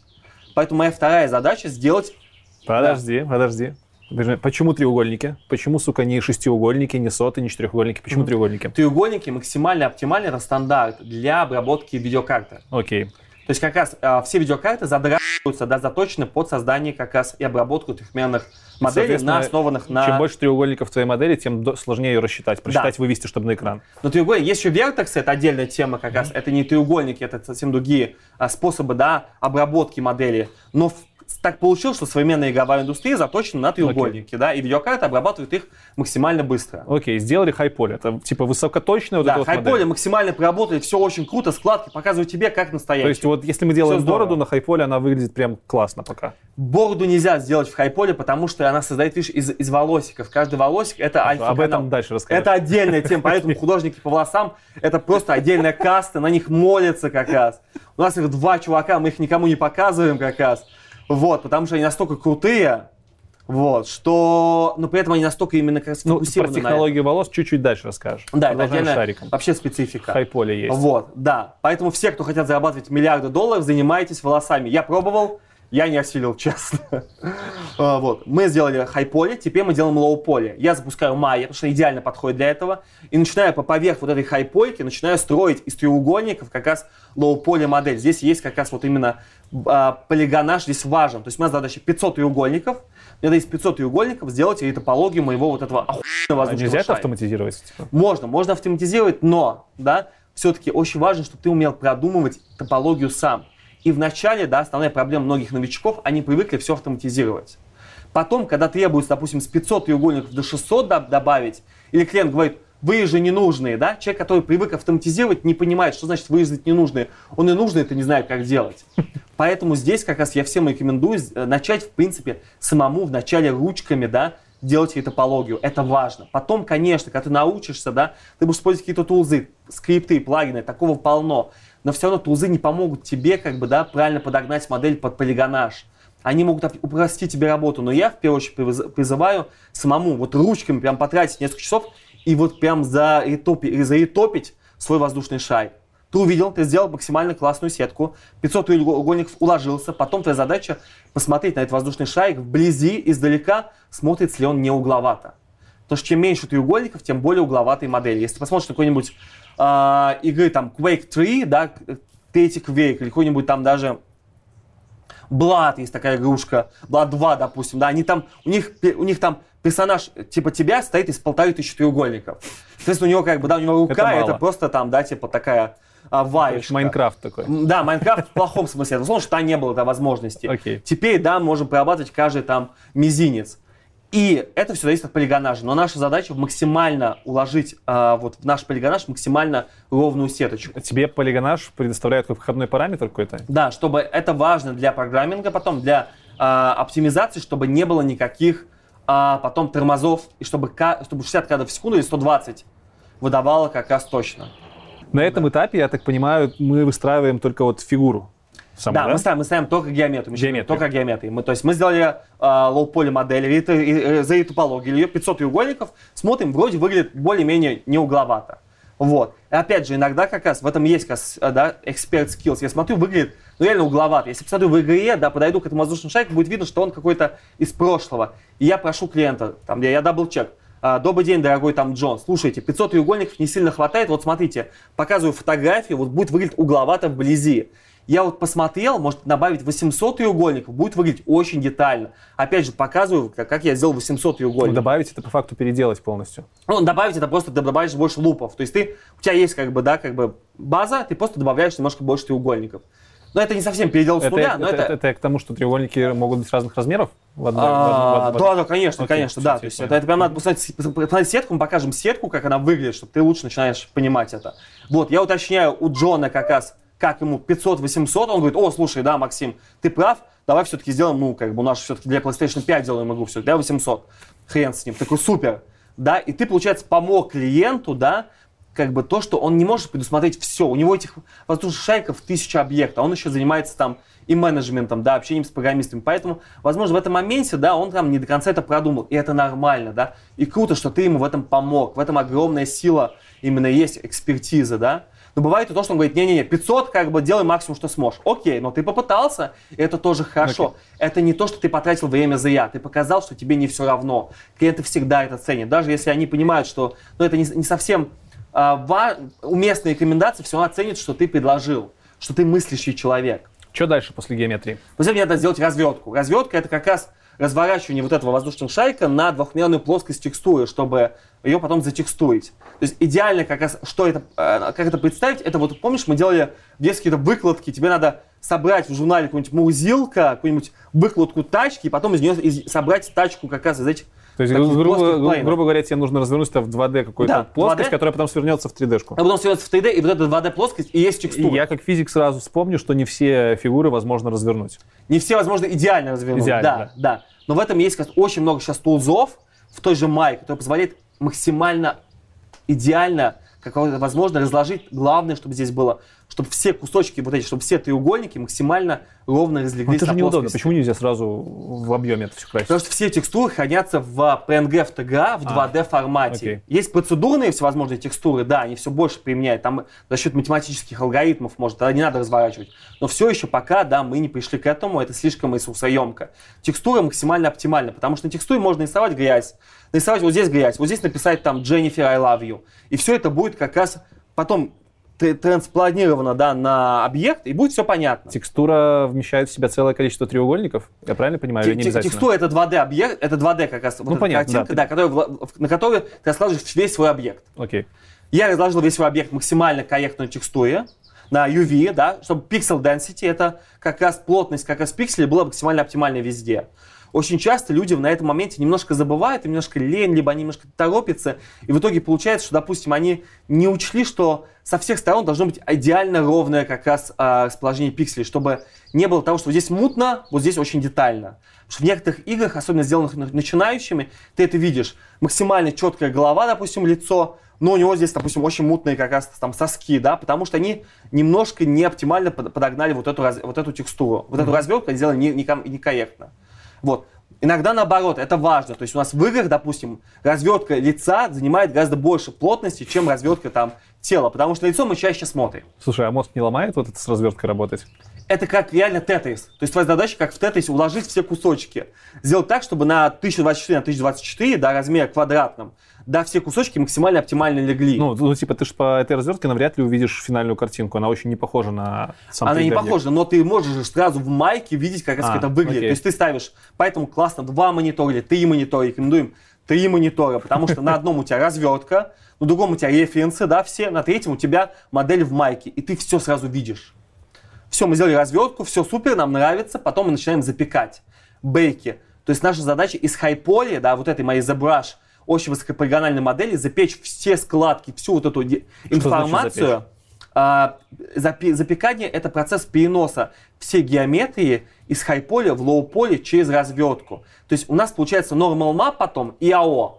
Normal map это такая очень прикольная штука, ее, только- ее в Doom, в Doom ее, а, и Far Cry, в первом Far Cry ее начали применять, позволяет фейково обманывать освещение и те вещи на геометрии, которых нет, через map ощущение, что они есть для освещения. И вот это очень крутая технология, для этого нужно high-poly. То есть мы должны запи- за- записать карты высот, запечь через high-poly в low-poly.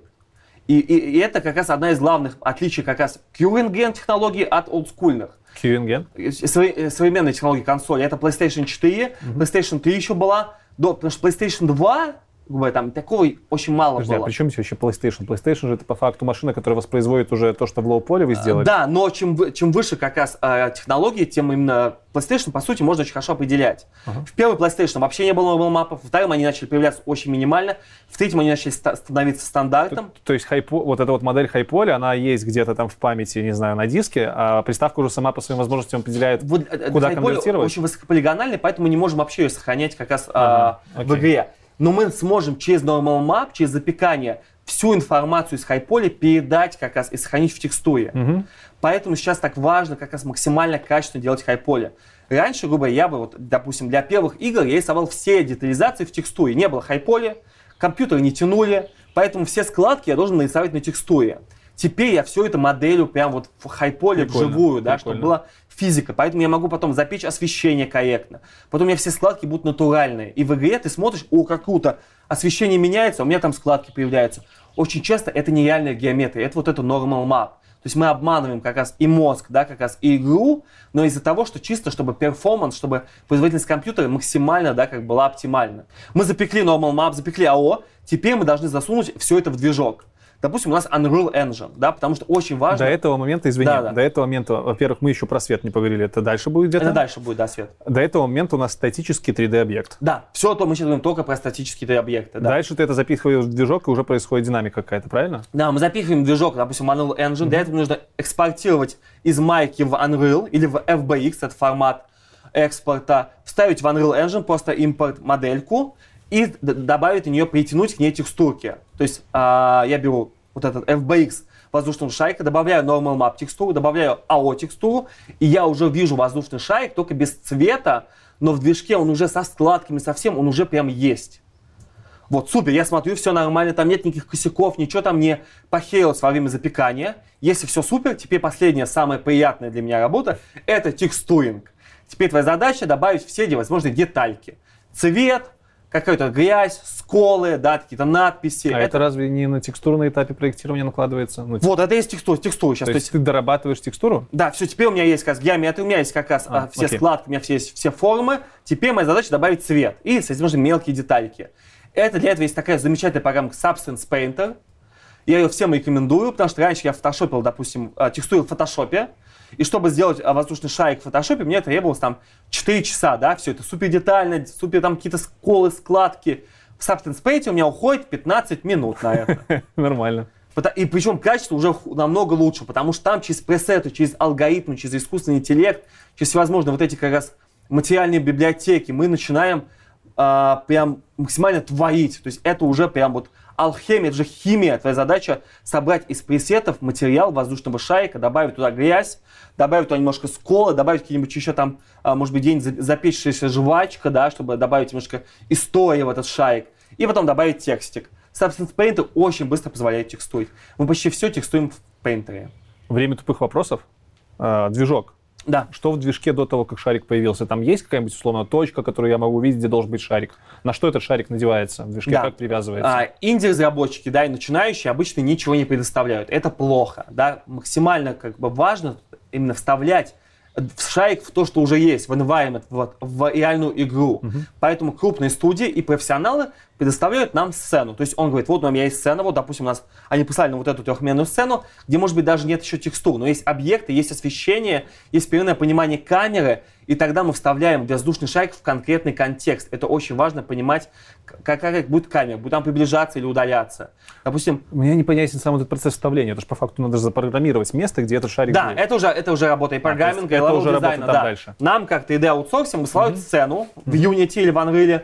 Мы сцену открываем в Unreal и смотрим, ага, здесь прям место, допустим, до этого как раз воздушного шарика. Мы его вставляем, проверяем, смотрим освещение, смотрим со всех сторон, камеры, ракурсов. Потому что очень часто, да, в чем именно, опять же, да, как бы маленькие такие советы начинающим, очень важно смотреть, будет ли камера видна со всех сторон. Допустим, если я никогда, допустим, не покажу, допустим, свою ступню, да, вот этого кроссовка, да, нет смысла ее моделить. Это mm-hmm. лишний полигон, лишний размер текстуры. Поэтому если в игре всегда будет персонаж стоять вот так вот, да, и ты не будешь видеть его подошва, да, то, наверное, их и не надо делать. Но мы всегда уточняем, потому что, возможно, потом какой-то геймдизайнер придумает, слушай, а давай, чтобы он еще танцевал, и чтобы еще вот так вот делать. И такой, блин, а я уже сделал без этого, да.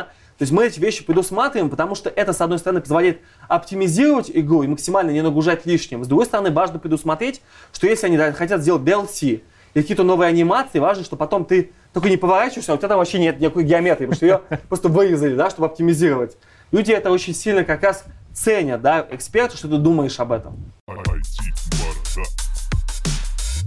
Я уже сейчас понимаю, что вот есть шарик, он в сцене, он уже у нас с текстуркой, он там пере, пере, короче, сделан с, с тем количеством треугольников, как нужно, чтобы все это тянуло дело. Дальше у меня появляется вопрос, во-первых, что со светом, с тенями, во-вторых, а как происходит анимация? Если этот шарик начинает взлетать, и там по мере раздвижения угу. атмосферы он должен увеличиваться. Угу. А, да, с освещением. В современных играх, мы сейчас говорим о AAA играх, о угу. Xbox о новом о PlayStation 5, то есть это упор, на что мы сейчас, в принципе, делаем акцент, и я рекомендую всем а, да, переходить на новые консоли. А, там освещение динамическое, то есть свет не запекается уже. То есть все это будет в игре. Есть отдельная специальность, Lighting Artist, художник по освещению. Он выстраивает сцену, выстраивает освещение. Оно обычно динамическое, потому что, допустим, в играх, да, в шутерах от первого лица все зависит от того, что добавить там, мрака во время катсцен, добавить какой-нибудь там синеватых оттенков во время каких-нибудь динамических эффектов, да, FX. Поэтому освещение мы теперь не запекаем. Раньше мы запекали как раз освещение в текстуры. И поэтому было как раз очень интересно, когда человек как раз персонаж поднимается, а здесь у него тень. Она была запечена, запечена, когда он сидел, все было круто. О, тень отражается, ну, типа, все реалистно, реалистично. Да, персонаж встал, тень как раз осталась. Вот, это в старых играх. Теперь, да, тень, как в реальности, прям полностью максимально а, в каждую секунду просчитывается. Поэтому мы этим теперь не занимаемся.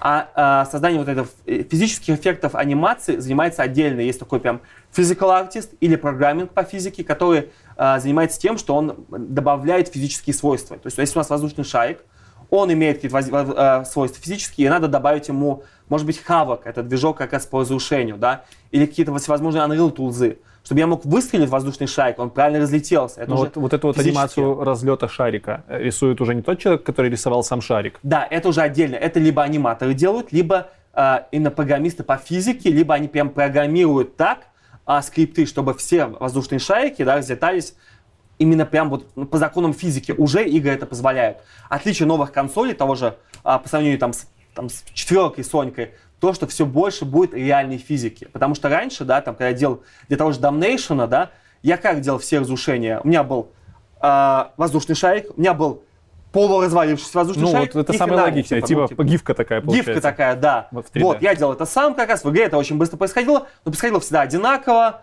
ты никак не мог на это повлиять, ну, как бы это было тогда окей. Сейчас, да, из-за того, что это все физические вообще симуляции, да, теперь все зависит. Я могу выстрелить из пистолета, будет одно. Из шатгана другой, из ракетницы третье. Теперь все это реально облетает физику. Обратная сторона, да, это уже не работа художника, это уже работа больше и программистов как раз, и ну, ну, самого движка. Вот эти вот чуваки, которые физику прорабатывают, они работают с вашими моделями, либо они модели с нуля сами разрабатывают? Они именно, да, они не могут моделить, они, это не их специализация, mm-hmm. они берут наши модели, да, они тестируют физику, иногда потом они нам а, какие-то правки шлют, допустим, mm-hmm. потому что они смотрят, физика работает хорошо, но если, да, мы сделаем здесь немножко по-другому топологию, да, потом физика будет разлетаться вкуснее. Мы такие, окей, да, мы дорабатываем эти вещи. То есть это теперь всегда командная работа. Уже и художника, и художника по освещению, и вот этих как раз physical artist или physical programmer, да, инженеров. Потому что часто бывает, э, мы такое замечаем, мы сделали все очень круто, э, добавляют освещение, добавляют как раз все физический эффект, добавляют э, FX, и начинаются какие-то нюансы вылетать. Потом обязательно есть полиш. FX, извини, что это такое в двух словах? FX это как раз э, визуальный эффект. Okay. Это какие-то партиклы, да, частицы, допустим, из камина идут как раз. Motion Blue какой-то или какие-то спецэффекты, связанные, допустим, с uh-huh, uh-huh. видением там чужого, да, в игре. И потом начинаются мелкие косяки видеть, видеться в объектах окружения. Поэтому частенько в конце игры нам говорят, слушайте, отполи, отполируйте как раз объекты. Не потому, что мы сделали плохо, а потому что важно в конце вот выставить финально, чтобы все было, смотрелось гармонично. Правильно ли я понимаю, что каждый объект прорабатывает один человек? Или можно работу над одним каким-то сложным объектом разделить на команду людей? Все зависит здесь очень часто от дедлайнов, потому что часто, да, дедлайны настолько горящие, что, грубо говоря, там, да, а, нужно сделать новый режим, там, а, DLC через месяц. И, соответственно, там, допустим, не знаю, 50 каких-нибудь сложных объектов, типа паровоза. А на одного паровоза как раз выделяется 40 рабочих дней. То есть физически ты не успеешь делать один. Поэтому разбивают паровоз на 2-3 человека. Э, То есть а, мы не рекомендуем часто разбивать, потому что немножко теряется контроль. Мы предпочитаем делать один объект, один человек. Но когда сложные, огромные объекты, приходится разбивать вплоть до пяти художников.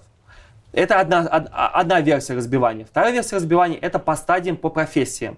То есть один человек может делать только high poly, только вот эти в ZBrush скульптить, там, допустим, все объекты окружения. Второй персонаж только ретопологией заниматься в Майке, да, все это максимально быстро делать лоу-польки, развертки. Как раз третий чисто текстурить.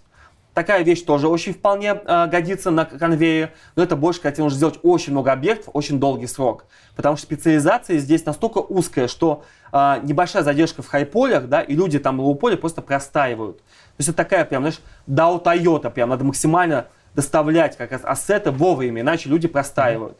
Это применяет на огромных проектах, где очень много ассетов, где пока мы, ж- эм, пока мы ждем там, да, а, несколько задач можно делать другие. Потому что когда у тебя там 5 объектов, да, лучше сделать их самому. Но когда у тебя их 500, то легче разделить как раз по фазам. Я буду только текстурить и только текстурить, допустим, э, деревянные объекты. У нас прям был один проект, где у нас был прям специалист только по деревянным объектам. Он текстурил все, что связано с деревом. Получается, в игре смотришь, все дерево в одном стиле, все одинаково классно выглядит, но при этом каждый немножко уникально. И при этом это гораздо быстрее работает. Потому что если ты делаешь один деревянный стул, второй ты сделаешь быстрее, а у тебя 10 деревянных столов, да, ты сделаешь их очень быстро, при этом еще максимально как раз подумаешь, что здесь разнообразить. Есть ли какая-то специфика разработки под разные движки моделей?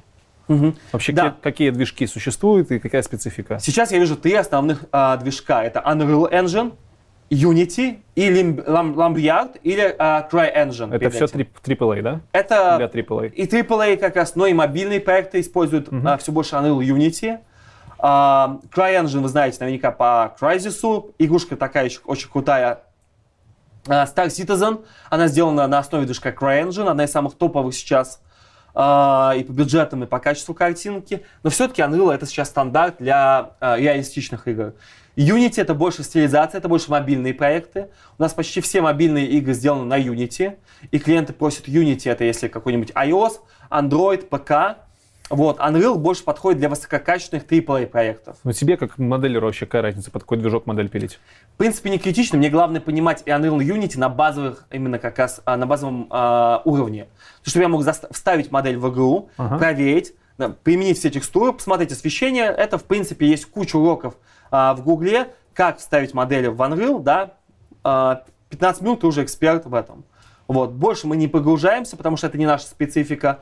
Но вот это больше задача программинга как раз, или специалистов по ShaderWorks, тех, кто работает с материалами, с физикой. Если говорить про киноиндустрию, там тоже используются игровые движки, либо там уже какие-то свои э, фишки, особенности, свой софт? Смотрите, здесь очень крутой а, реально вопрос сейчас своевременный, потому что вот именно в этом году произошел фундаментальный слом в игровой индустрии, что во время, плюс еще пандемия, да, COVID-19, а, все съемки заморожены, Netflix, а, HBO, все сидят по домам, ждут, когда начнется. И тут оказывается, что можно многие вещи делать через компьютер. Ну, блин, раньше что же делали? Но теперь они прям а, максимально, Голливуд сейчас а, максимально адаптирует как раз Unreal Engine в первую очередь и игровой именно подход для разработки кино и сериалов. То есть раньше эти движки не использовались для кино? Использовать, но больше как спецэффекты, все равно был упор на реальные съемки. А теперь оказалось, да, что реальные съемки очень тяжело делать э, из-за коронавируса, из-за пандемии, новые стандарты, да, там гигиену, э, накладывают ограничения.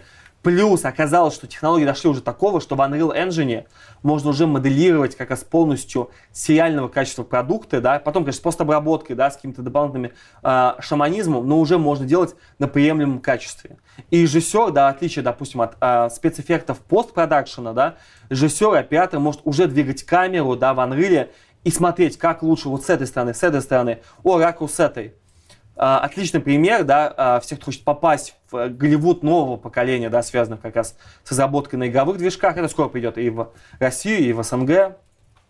Это посмотреть «Мандалорца», да, Star Wars, где они чуть ли не пол продакшн сделали через Unreal Engine. Да ладно. И через... У них очень много making-of ов об этом, да, есть много Охренеть. материалов посмотров, где они показывают, как они в Unreal воссоздавали многие сцены. И ты потом смотришь сцену в Unreal, и сцена финальная, она очень похожа, конечно, качество графики намного выше стало финальная, но Unreal уже используется как необходимый инструмент для режиссера и для продюсеров в понимании как раз именно, как они хотят видеть. И это очень сильно меняет продакшн, очень сильно меняет подход к кино, теперь оно становится сверхдинамичным в любой момент времени. В чем основная разница работы под игры и работы под кино? Мгм.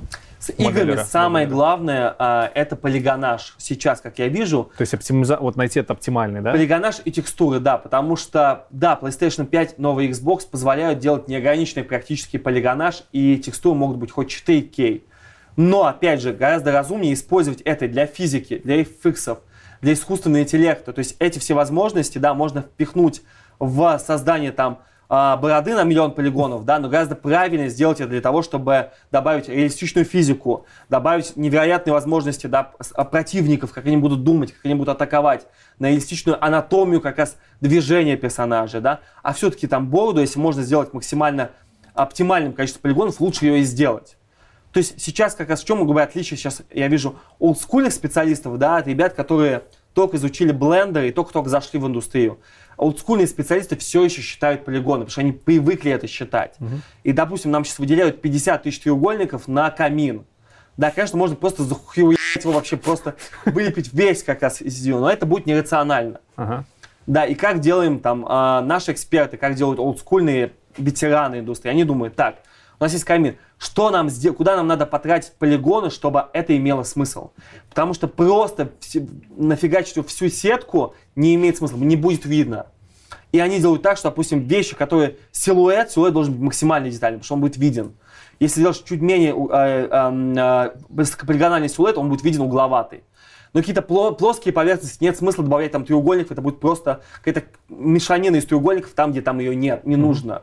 Поэтому именно а, очень важно для профессионального 3D-художника думать всегда, куда потратить полигоны. Раньше, да, это было просто физически необходимо для выживания. Когда у тебя 100 полигонов на камин, ты прям, ну, тебе надо думать. Сейчас новые консоли позволяют немножко как бы схалтурить в этом, но отличие профессионала в том, что даже здесь он думает, как блядь, эти 50 тысяч треугольников использовать по максимуму. А в кино? Кино ты вообще не паришься, типа? Кино чуть меньше, потому что, да, там именно они Можешь все-таки... 5 секунд рендерить неделю. Там у них больше упор, да, как бы на скорость именно создания продакшена, потому что очень-очень много сцен, и как бы этот камин, может быть, 5 секунд его никто не увидит, поэтому нет смысла его там Окей. а, сильно тратить время на него. Плюс у них очень мощные компьютеры, очень мощные станции. Вот поэтому там гораздо важнее именно темп работы. Темп работы, чтобы шот, сцена быстрее, быстрее. Но опять же, да, там тратить 5 миллионов треугольников на камин и заставить, да, в режим слоумо даже для крутой станции, но это тоже как бы, ну, это не имеет никакого смысла. Всегда это имеет в виду важность. Вопрос только, сколько времени ты на это потратишь. Скажи еще, пожалуйста, VR и AR, дополненная реальность виртуальная, они как-то повлияли на индустрию в целом? То есть, во-первых, есть ли разница проработки моделей под э, обычные игры на компе и под игры в VR? И в дополненной реальности, и есть ли какие-то инструменты, которые пришли вам на помощь, э, в, допустим, в дополненной реальности, которыми вы уже реально пользуетесь? Виртуальная реальность пока еще все еще в а, моментах становления. Half-Life последний очень впечатлил Он всех. шикарен, бля. О, невероятно Я, круто. я, я срусь, когда в него играю. Он стрёмный, сука. И очень классная игра. Он очень классный, геймплей, гейммеханики потрясающие, да. Вот, но это обратная сторона того, что сейчас многие компании, мы разговаривали, не понимают, как сделать лучше. То есть Valve сделала невероятно крутую игру своими неограниченными бюджетами и возможностями. Она охуительна. Но теперь мы к этому привыкли. И теперь новую игру мы хотим не хуже Half-Life. А это сделать очень сложно, да, чтобы еще он окупился. Поэтому здесь как раз виртуальная реальность, люди в ожидании, в предвкушении, что будет.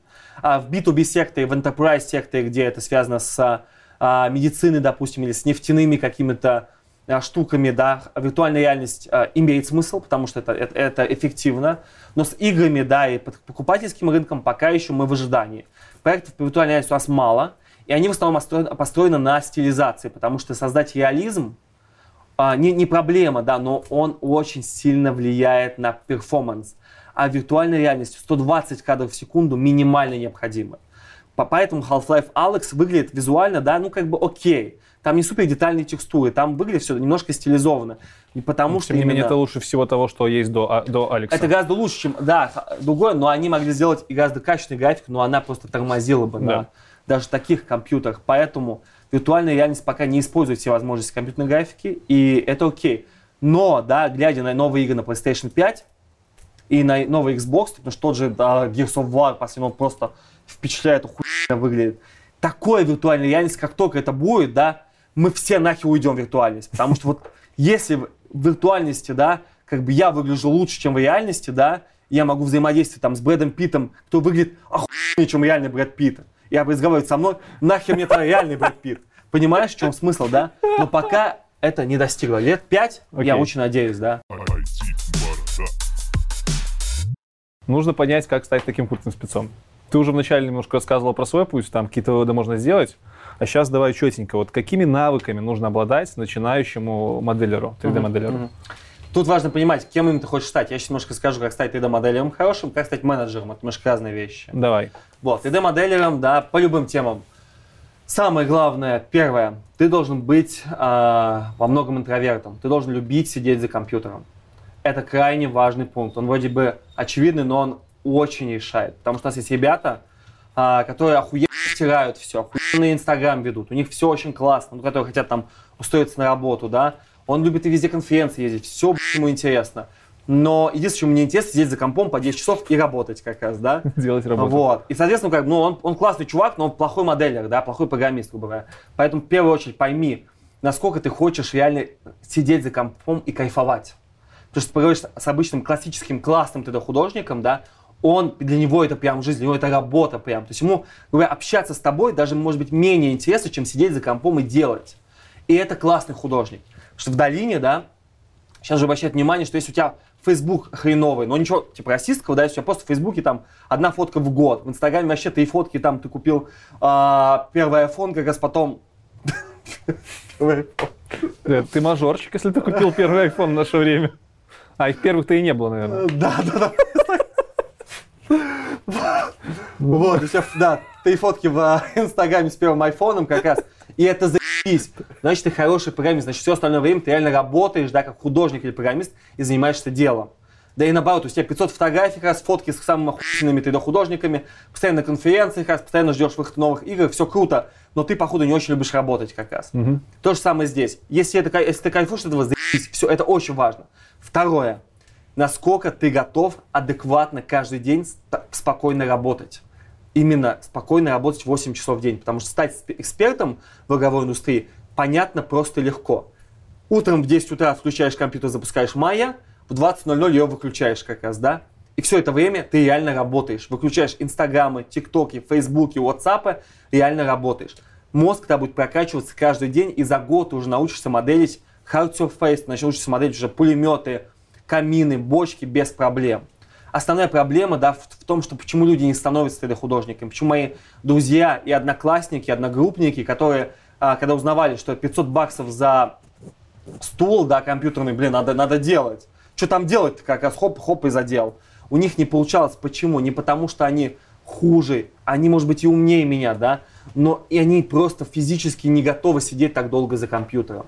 Потому что если ты готов к этому, и ты чувствуешь, зачем тебе цель, если есть, ты научишься. В инете очень много онлайн-курсов, да, есть курсы XYZ School, есть Смирнов School, есть Real Time School, есть Scream School, есть Марк Лобаев Elements, да, в принципе, как бы, это вот те, где ты просто взял и тебе всему обучат. Единственное, чему они могут тебя обучить, это заставить твой мозг, да, впитывать знания. И второй момент как раз расфокусировка, потому что а, основная проблема, почему ты не станешь туда художником, потому что помимо как раз а, канала IT Бороды, тебе приходят еще каналы а, Ксении Собчак, Юрия Дудя, Русский норм, ты еще смотришь как раз, как правильно там затюнинговать тачку, еще тебе пишут друзья как раз, вы- выйдя в стрим к ним вместе с ними как раз, и твой мозг, получается, он вот так вот, он сфокусирован очень сильно, потому что у нас самый успешный человек за последний год, который достиг успехов с нуля в игровой индустрии, стал 3D-художником. Вот, это мой знакомый из Восточной а, Азии, из Юго-Восточной Азии. Что он сделал? Просто сказал, Максим, как мне зарабатывать тысячу долларов? И я сказал, что... Я просто дал ему ссылку. И он просто, он просто сделал, понимаешь? Он просто взял и сделал. Я ему, я ему сказал, вот этот урок, как замоделить калашников в Autodesk Maya, сделай сто раз. И он просто сделал сто раз, и как раз за сто раз он реально научился моделить калашников, понимаешь? Потому что его мозг сфокусировался только на одном. У него была цель, да, заработать деньги. У него была морковка сзади, морковка спереди, да, заработать денег, либо реально его сейчас как бы, да, увезут куда-нибудь там в леса. А, потому что ну, он как бы не знает больше ничего, как делать. Поэтому он сфокусировался и достиг успеха. То же самое с вами. Создавайте условия так, чтобы вы не могли не сделать. Иначе, да, ваш мозг все равно, ему мозгу гораздо больше интереснее, да, смотреть какой-то вам стрим как раз с Виталиком, как раз, когда вас позвали с тремя подписчиками, сказать, как там вы учитесь 3D-моделингу, да, чем сам моделинг как раз, да, ну так и есть. У меня в детстве просто не было стриминга, поэтому мой мозг понимал, Понятно. либо я буду гопником, да, типа, либо буду художником. И выбирая между этим, ну, понятно, что я выбрал. клиповость мышления и сознания. А что касается академических знаний, вот что тут можно сказать? Вообще, нужен ли университет? Ты сказал, что можно там какие-то курсы закончить. Там в программировании у нас все то же самое. Если есть усидчивость, фок- сфокусированность и 10 тысяч часов, то можно и на курсах стать хорошим специалистом. Что Я- может хорошего дать универ? Да, смотри, я глубоко убежден, что университет нужен. Но цель, да, в университете должна быть очень э, четкая, потому что цель получить знания на, весь, на всю жизнь и устроиться сразу за 5000 долларов в месяц – плохая цель для поступления в университет, да. Цель правильная, на мой взгляд, да, как бы прокачать свои навыки в понимании фундаментальности получения знаний и в социализации. То есть две вещи, которые точно университет поможет. Социализироваться в обществе и получить знания, как получать знания. И я безумно благодарен Ульяновскому государственному техническому университету и лично декану Савинову Николаю Васильевичу за то, что он мне вот эти знания прям вот, прям вот внедрил. Я тогда этого не понимал, но я это впитал. Теперь я понимаю, что если бы я это не впитал, да, изучить особенности PlayStation 5 архитектуры, когда тебе высылают там огромный талмуд, и тебе надо изучить за неделю, да, вот я, я изучаю, потому что я реально, мой, мой бэкграунд это математика, информатика и программирование. И вышка как раз, да. Потому что те люди, которые не привыкли как раз решать фундаментальные задачи, тренировать свой мозг, им очень сложно, им прям вот прям невыносимо изучать даже то, что им нравится.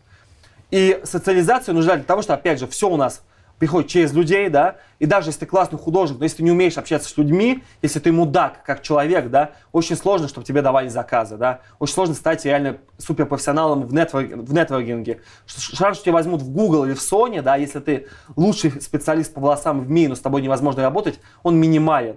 Поэтому это тоже важно. А в университете это очень крутая прокачка, когда приходишь на первый курс, ты никого не знаешь, все такие же, как ты, и стать среди них, как бы, да, экспертом, да, э, лидером, да, или просто, да, человеком, заслуживающим уважения, это и пригодится тебе в будущем также в Гугле. Нужно ли программирование? Модели, кто умеет программировать, очень ценные модели, потому что, опять же, программирование показывает, что ты готов решать сложные фундаментальные задачи. В программировании то же Да, самое. подожди, ну так-то можно сказать, что там атомный физик, он тоже будет хорошим моделером, потому что он хорошо знает атомную Или физику. это правда? Я имею в виду с точки зрения прикладной. Нужно ли моделеру знать хотя бы на каком-то уровне программирования? Мы практически не используем программинг. Мгм. То есть фундаментальные знания, да, практически минимальны. Но если ты хочешь быть лидом, арт-директором, да, или как раз работать в связке с, с программистами, каким-нибудь material shaders артистом, да, это художник по шейдерам, по материалам, да, правильно программировать вместе с программистами, да, кожу, материалы, там, металл. Здесь без этого никуда. То есть, если хочешь вот узкую, очень вкусную специализацию понять, по- попасть между программингом и артом, программирование тебе необходимо жизненно. Но просто делать там Калашникова с утра до вечера, как бы здесь, ну, конечно, это не критично. Так, я услышал термин, про который мы не поговорили. Все-таки спрашиваю шейдер. Что за херня? Шейдер — это специальные как раз умные слова, там написано будет в описании, в картинках. Но в базовых вещах это специальные тулзы и э, да, алгоритмы, позволяющие, допустим, металлу выглядеть как металл. То есть да, это не просто вопрос текстуры. когда ты делаешь текстуру, все равно она, видишь, она не обладает физическими свойствами, она не обладает какими-то э, воз- возможностями там э, ломки, да, демейджнуться. А, Шейдер позволяет, это на более глубоком фундаментальном уровне. Лет через 10 не будет текстур, все будет из шейдеров. Но пока мы не можем, да, это перформанса не хватает. Обратно вернемся э, к обучению. Рисовать. Нужно уметь моделеру. Рисовать точно нужно уметь моделью. Рисовать, уметь а, черте- черчение на УПК, да, сразу превращается из ненавидимого предмета в любимый предмет, потому что то, что ты сдал черчение на пятерку, да, умение чертить, добавит тебе еще тысячу-две тысячи долларов как раз при а, работе художником. Потому что это, да, фундаментально важно, особенно в технике, в окружении, в объектах а, всевозможных как раз вооружения, да, это прям, ну, фундаментально надо. И три ресурса, источника знаний для того, чтобы прокачиваться и быть в тренде всех ваших новостей модельерских. Ну, я вообще люблю книги. Типа, если у вас есть какие-то столповые книги прям такие, то можешь перечислить их. Кровь, пот и пиксели – это самая прикольная книжка по тому, как попасть в игровую индустрию и, в принципе, вообще о том, что происходит в игровой индустрии. Вот. Второй, мы а, читаем каждый день dtf.ru, bc.ru, вот, а, потому что там максимально как бы обновляется информация по игровой индустрии и по IT-индустрии. VC.ru это же, по-моему, вообще новостник такой здоровенный. А, Там- VCO это как раз про венчурные инвестиции, про софт, как раз там и игровые тоже новости появляются. Я очень рекомендую PC Gamer, CNN как раз, Kotaku, это зарубежные ресурсы, потому что там очень много информации каждый день а, на английском языке, да, Google Translate в помощь. А, и третье, как раз сейчас, потому что в, в русском, Рунете я мало вижу фундаментальных книг, а, написанных именно от разработчиков игровой индустрии, для разработчиков игровой индустрии. Вот. И буквально полгода назад а, Министерство экономики России а, вместе со мной мы подумали о том, что я чувствую социальную миссию, знаешь, что я, ну, мне кто-то когда-то помог, мне помог, мне помогла Наталья Фафанова, Дэн Фокс, Майкл, мне многие люди помогли стать тем, кем я есть. Безумно я им благодарен всем.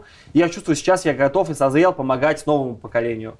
Вот. И я не могу помогать всем сразу, я не могу раскопировать себя на 100 а, таких Максимов. Но очень хочу. Если кто знает, пишите в личку. А, вот. Поэтому я понял, что книга все еще идеальный способ донесения информации.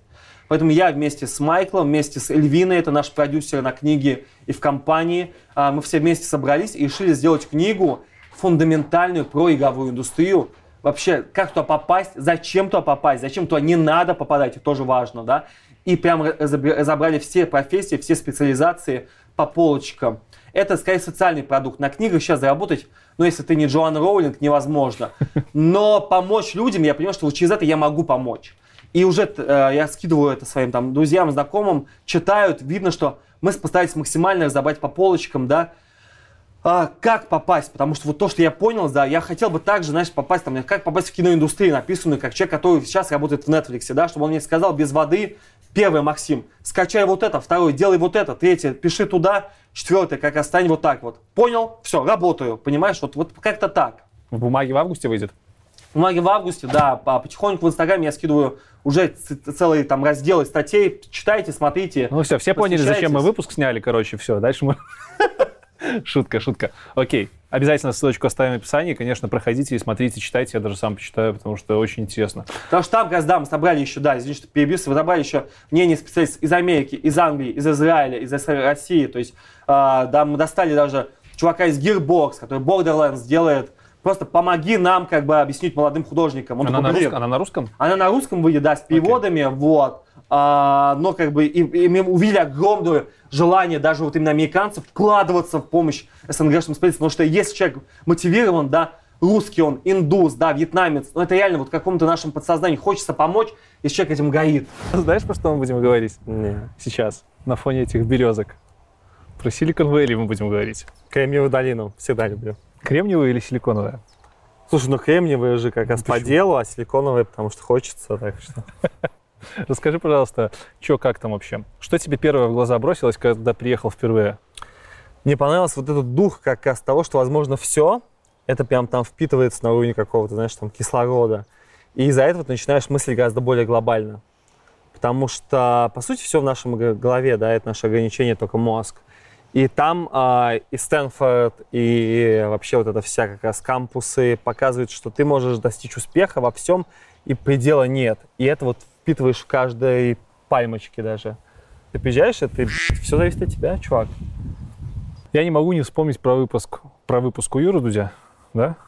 Э, И не могу не сказать, что для меня, из человека, который живет в СНГ, он выглядел очень вкусно, в плане того, что очень все красиво. Можешь ли ты назвать какие-то минусы именно жизни айтишника там? Самые очевидные. Самое очевидное, дороговизна жи- жилья и не очень высокий сервис. Об этом многие говорят. Но тут важно понимать цели твои. То есть если а, ты хочешь изменить мир и построить компанию на венчурные инвестиции в IT связанную, а, то Долина отличный выбор. Если ты хочешь сделать игры мечты, то это Лос-Анджелес. Вот. Если хочешь просто хорошо жить, очень приятно, с семьей, а, и чтобы твои дети получили классное образование, при этом ты медиум программе, знаешь, что Минск тоже неплохой вариант. То есть тут возникает вопрос, ты-то сама что хочешь? Потому что многие люди не знают, чего хотят.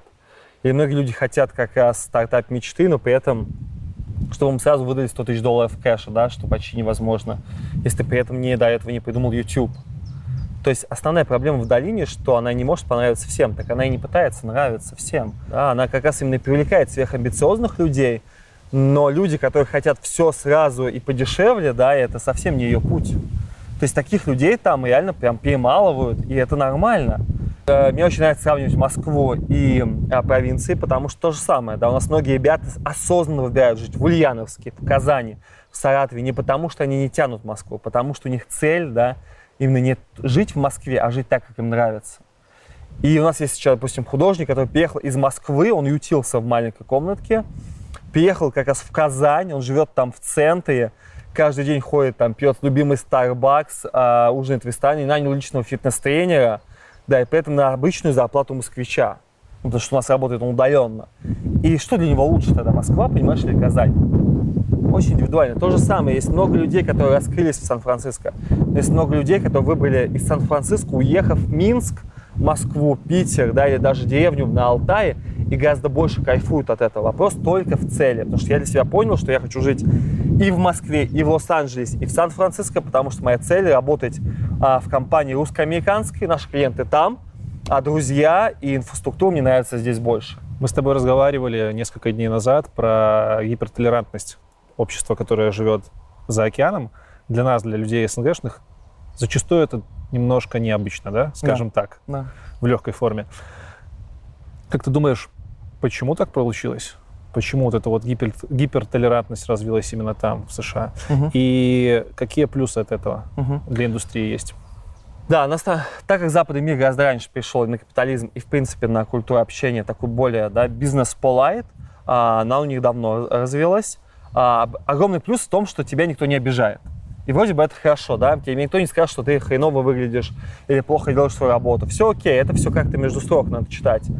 Обратная сторона этого, что развитие в этом крайне маленькое, потому что мы-то как раз развиваемся, когда нам показывают, в чем наши ошибки, почему не так. И когда ты не знаешь вообще никакой связи да, со всех сторон, ты не понимаешь, куда двигаться. В этом как раз и Россия, и СНГ все еще находятся, на мой взгляд, на именно пике фидбэка, потому что пока мы не скрываем нашу обратную связь, мы можем говорить. Но уже я замечаю, что в больших транскорпорациях, даже московских, офисах московских, люди начинают все более быть тоже полайт, знаешь. Никакого фидбэка на резюме, почему а, мне не понравится, мне можно сказать. И получается, как раз все больше мы становимся да, частями этого глобального тренда на быть супер вежливыми, супер а, полайт, но при этом, да, закрытость внутренняя пропадает. И здесь а, я даже удивлен, что многие американцы, когда нам рассказывают, что они тестируют продукты а, американские в России, потому что русские люди одни из самых как бы искренних и самых жестких критиков. Вот. И Uber и Google тестируют очень многие фичи анонимно в России, потому что русский точно скажет, это полная херета как раз, да, здесь все вообще не так, а здесь пойдет. И как раз то, что я с Дудем, да, в видео с Юрием Дудем я сказал о том, что и это огромный наш плюс. Мы используем это, да, вот эту нашу открытость очень сильно в компании и таким образом бустим себя. Потому что когда тебе все говорят, что ты great, да, нет стимула сверхразвитию. И наоборот, когда тебе говорят какие-то фидбэки, важно не- не воспринимать это эмоционально на себя. Это не ты плохой, да, тебе просто посоветовали какие-то вещи, которые делают тебя еще лучше. И с таким позиционированием, когда ты идешь это же прям ты просто растешь. То есть я благодарен всем хейтерам, всем критикам а, моим за всю жизнь, потому что они сделали меня таким. То есть если бы в школе а, в седьмом классе, да, как раз а, девочка, которая призналась в любви, сказала бы мне «да», да, не сказала бы «fuck you», ну, грубо говоря, да, то я бы не так развился, потому что у тебя и так все есть. И поэтому есть же хорошая эта статистика, что а, всякие спортсмены в школах, да, которые играют в американский футбол, знаешь, них все круто, он цеп- ну, цепанул самую главную девочку, да, колледжа, все круто, но посмотрите на его бэкграунд дальше. Потом обычно у них не все круто, потому что он расслабился, у него все есть. Его мозг чувствует, что, что еще надо. И наоборот, какие-то ботаники-задроты, которых постоянно в школе немножко недооценивали, которые сидели дома, у них такой именно какой-то, даже пружина, да, доказать всем, и поэтому он начинает максимально активироваться. То же самое здесь. А, благодаря вот этому обществу мы начинаем, либо мы становимся хуже, либо си- становимся гораздо сильнее. Мы выбрали для себя, что мы хотим быть сильнее. Ты еще говорил, что гипертолерантность способствует творчеству. Можешь пояснить? Мгм. Когда тебя везде принимают, соответственно, ты начинаешь мыслить совершенно в других масштабах. Это мне очень нравится в Долине и в Лос-Анджелесе. Мы применяем это в нашей компании.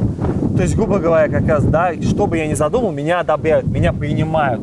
И это позволяет моему мозгу, да, убрать все ограничения. Потому что то, что я видел там, допустим, в Ульяновске, да, любые темы начинаются проходить через штампики.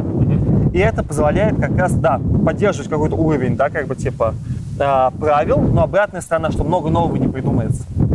Как мне сказал один топ-менеджер из, из а, крупной американской компании, что найти человека, который соблюдает все правила, как раз легко обучаем, как раз а, ведет классический образ жизни, очень легко. Их таких очень много. В странах Восточной Европы, да, в Монголии какой-нибудь, в Азии. Но если человек, допустим, а, мыслит совершенно нестандартно, типа, знаешь, я мужчина, а, который интересуется классикой Возрождения 15 века, рисую как раз на бумаге папирусе, интересуюсь как раз кельтской живописью, как раз по ночам сплю, как раз обняв дуб, знаешь, то наверняка я что-то новое придумаю в IT, понимаешь, что у меня мозг совершенно нестандартно работает. И наоборот, человек, который совершенно как бы живет по всем классическим канонам, он отличный работник, но не придумает ничего нового, его мозг не заточен на это. То есть помогает выйти из плоскости. И сейчас все больше, как раз я вижу, из того, что все придумано, да, все автоматизируется, чем ты более нестандартно мыслишь, тем ты более конкурентоспособен. Поэтому мы ищем такие же таланты, которые совершенно как раз нестандартны. Если ты странный, если друзья считают, что ты необычный, странный, в хорошем смысле этого слова, так раз таких ищем мы, такие ищет Google, Tesla. При этом это не маргинал. То есть важно понимать, что тебе надо следовать правилам. Да. Если мы все в самоизоляции в России, ты должен сидеть дома, потому что это все-таки правила и законы. Но при этом как раз тебе никто не говорит, о том, что тебе надо обязательно как раз а, выйти замуж или жениться в 25 лет. Нет, да, это как бы типа опционально. Это не законы, это какие-то штампики общества, и они меняются. Скажи еще для тех ребят, которые не смогут доехать до Лос-Анджелеса, ну, согласись, не все смогут туда доехать. В силу- Особенно сейчас. Особенно, Особенно сейчас. Да. Ну и в силу разных обстоятельств. Куда можно посмотреть в рамках нашего материка, Евразии, еще, чтобы вот развиваться примерно такими же темпами, как специалист, как, не знаю, бизнес-владелец, как это можно было бы делать в Силикон Вэлли. То есть такие вот хаб, айтишные хабы, европейские, СНГшные, которые ты можешь выделить. Я могу выделить точно это Израиль, Тель-Авив, очень хороший вариант. Это Питер, а, потому что там очень творческие люди, там очень много креативных компаний, игровая индустрия там феноменально растет, и там люди реально вот такие настолько в хорошем смысле душевные и творческие, что это прям растет. Вот. Украина, Киев очень сильно развивается сейчас тоже с точки зрения творчества и креативности. А, плюс Польша и Варшава впечатляет. Ведьмак, Т- а, Dying Light, очень много классных игр сделано там топового уровня. Это опять же квинстенция чего-то нового. Вот такие вещи. Беларусь пока я вижу более известна своими талантами программинг, инженеринг, а, стабильной работы классической. Вот. Но я бы вот порекомендовал бы съездить в Варшаву, в Тель-Авив, в Питер, впитать это все как раз и пробовать здесь, но работая на глобальный маркет. Что мне нравится в Минске и в Беларуси, каждый стартап думает сразу о том, как завоевать весь мир. И это правильно сейчас. Про Сколково. Про Сколково я тебя спрашивать не буду. Уже все, кто мог, спросили. Спрошу тебя про Иннополис. Э, Может, что слышал, знаешь, как относишься? Я был в Казани, а, и в Иннополисе, и в самой Казани, и у них же есть парк тоже э, технологий в Казани, в центре прям. И я очень впечатлен, как Республика Татарстан, как их топ-менеджмент подходит к IT. Они реально выстроили, а, если, конечно, не это не Silicon Valley, но очень-очень функционирующее, эффективное именно такое государство в государстве, где IT развивается. Скажи, пожалуйста, представляешь ли ты себя состарившимся в Лос-Анджелесе? Хотел ли бы ты там встретить старость? А, Лос-Анджелес очень неплохое место для того, чтобы состариться, это правда.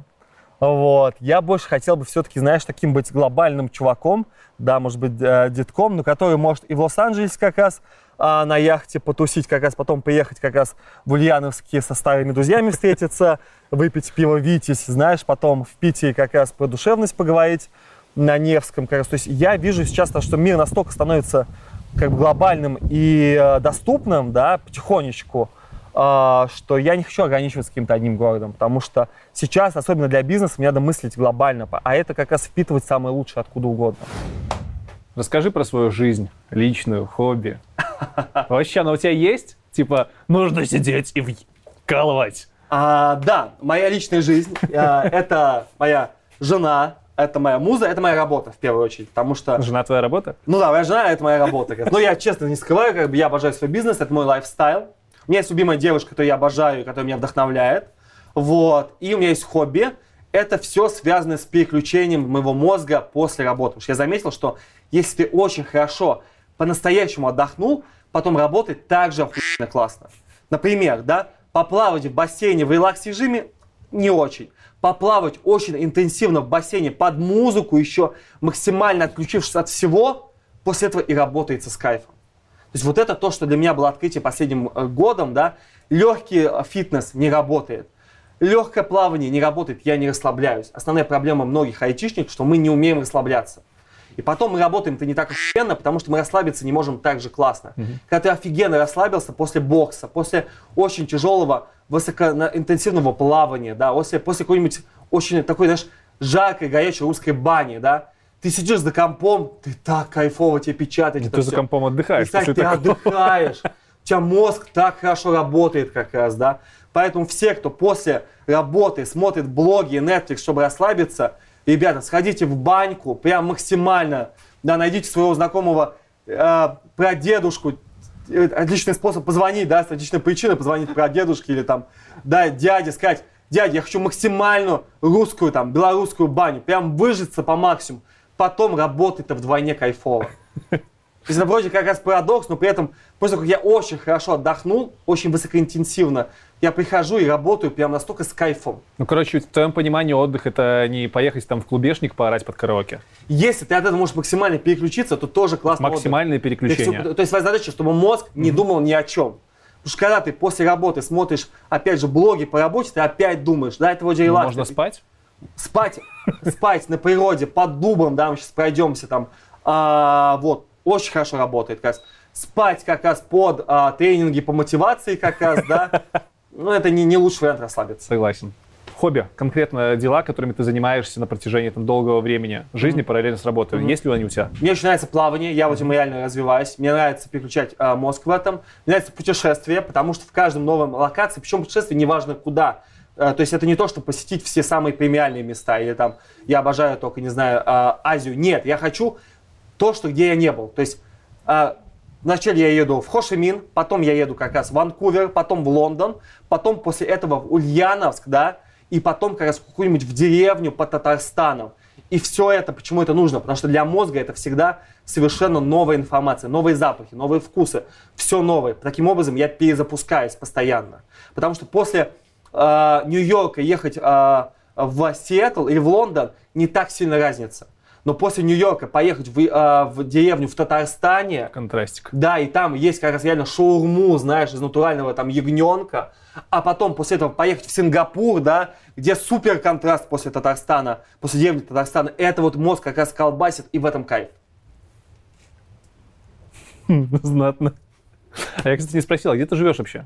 Сейчас я живу Москва, Лос-Анджелес как раз. То есть у тебя два постоянных я живу на, на, на две страны, потому что у нас все клиенты в основном okay. в Америке, в Калифорнии, а Москва это такой центр притяжения как раз и наших специалистов, и партнеров там мои как раз, и э, специалисты там по остеопатии, я занимаюсь как раз э, повышением там своей продуктивности с мозгом связанные, правильно учусь как раз сидеть, правильно втягивать живот, правильно вот это дышать, потому что ну, все это вроде бы, да, как бы не нужно, но, да, после 30 лет ты понимаешь, что твой мозг, да, твоя эффективность, опять же, твой заработок денег и то, возьмешь ли ты новый Call of Duty или нет, зависит в первую очередь не от того, что твоих навыков, скиллов, а то, что правильно ты сидишь, не болит ли у тебя спина, и насколько кайфово ты вчера как раз э, поплавал или потанцевал в клубе.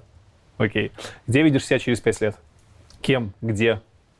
Мне очень нравится игровая индустрия, я кайфую от нее, я вижу, она растет, я вижу себя также в игровой индустрии. Мы делаем собственные проекты, то есть мы повышаем ставки, я живу также а, Россия, Америка, я обожаю а, обе страны, обожаю Беларусь тоже. Я открыл, что Минск для меня почти как третий уже родной город. Вот. И главное просто двигаться дальше в этой же сфере, развивать дальше, то есть ставить новый level. Окей, мы не делали собственные проекты а, на мировой уровне. Надо как раз. Все, мы это сделали. Теперь следующий этап, как раз сделать проект, о котором будут говорить в Кремниевой долине. Следующий уровень. Блиц. Неожиданно.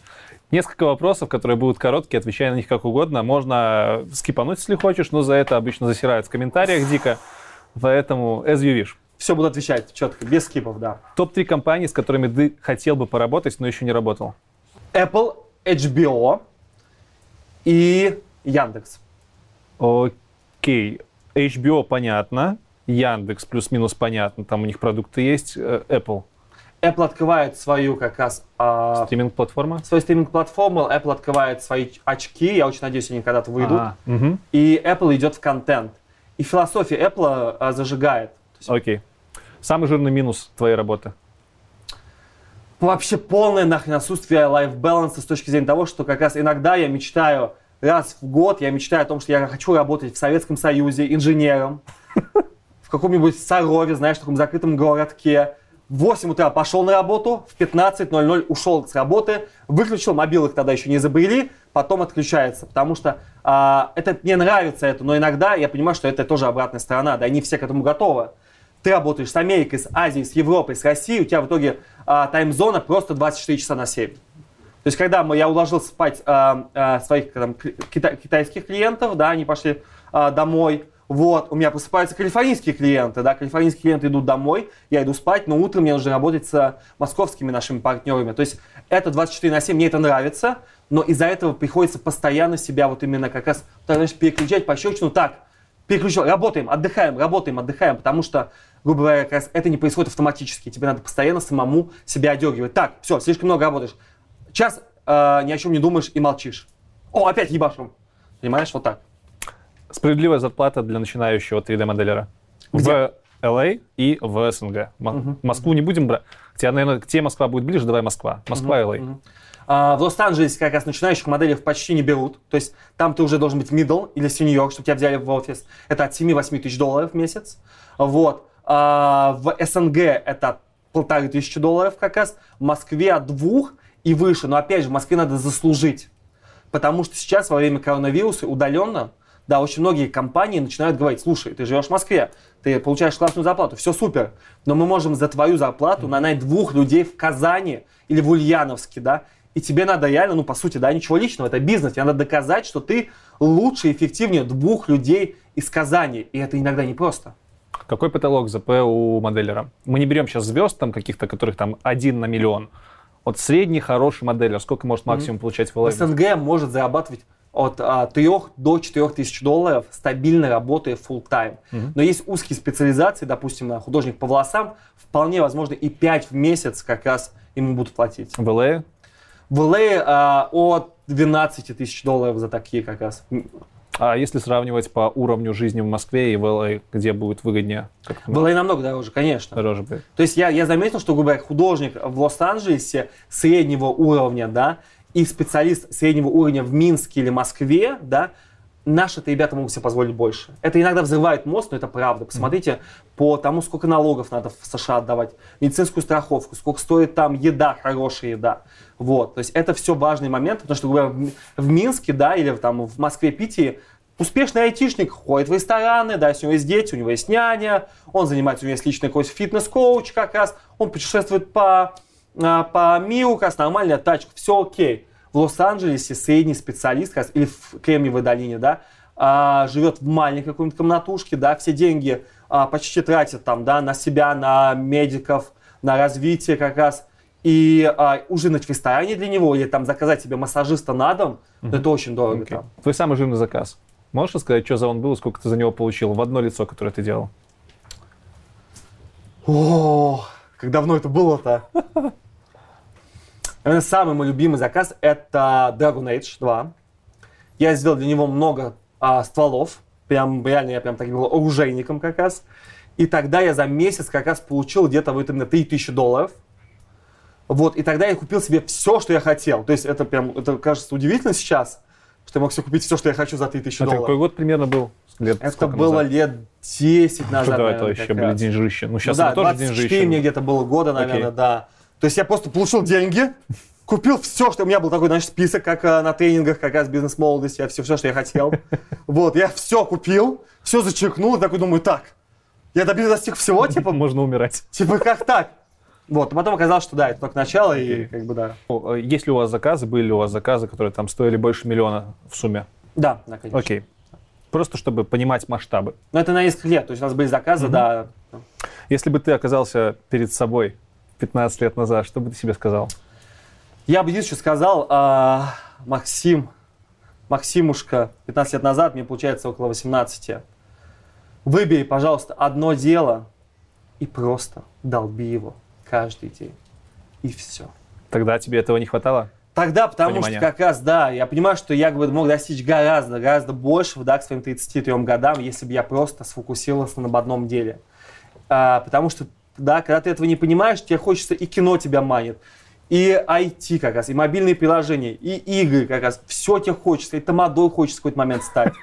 Вот. А потом я понял, что везде как бы есть и рутина, везде есть и негатив, везде есть и позитив, да. Если с утра до вечера как раз, а, потому что когда я был айтишником, да, компьютерщиком, мне не хватало общения с людьми.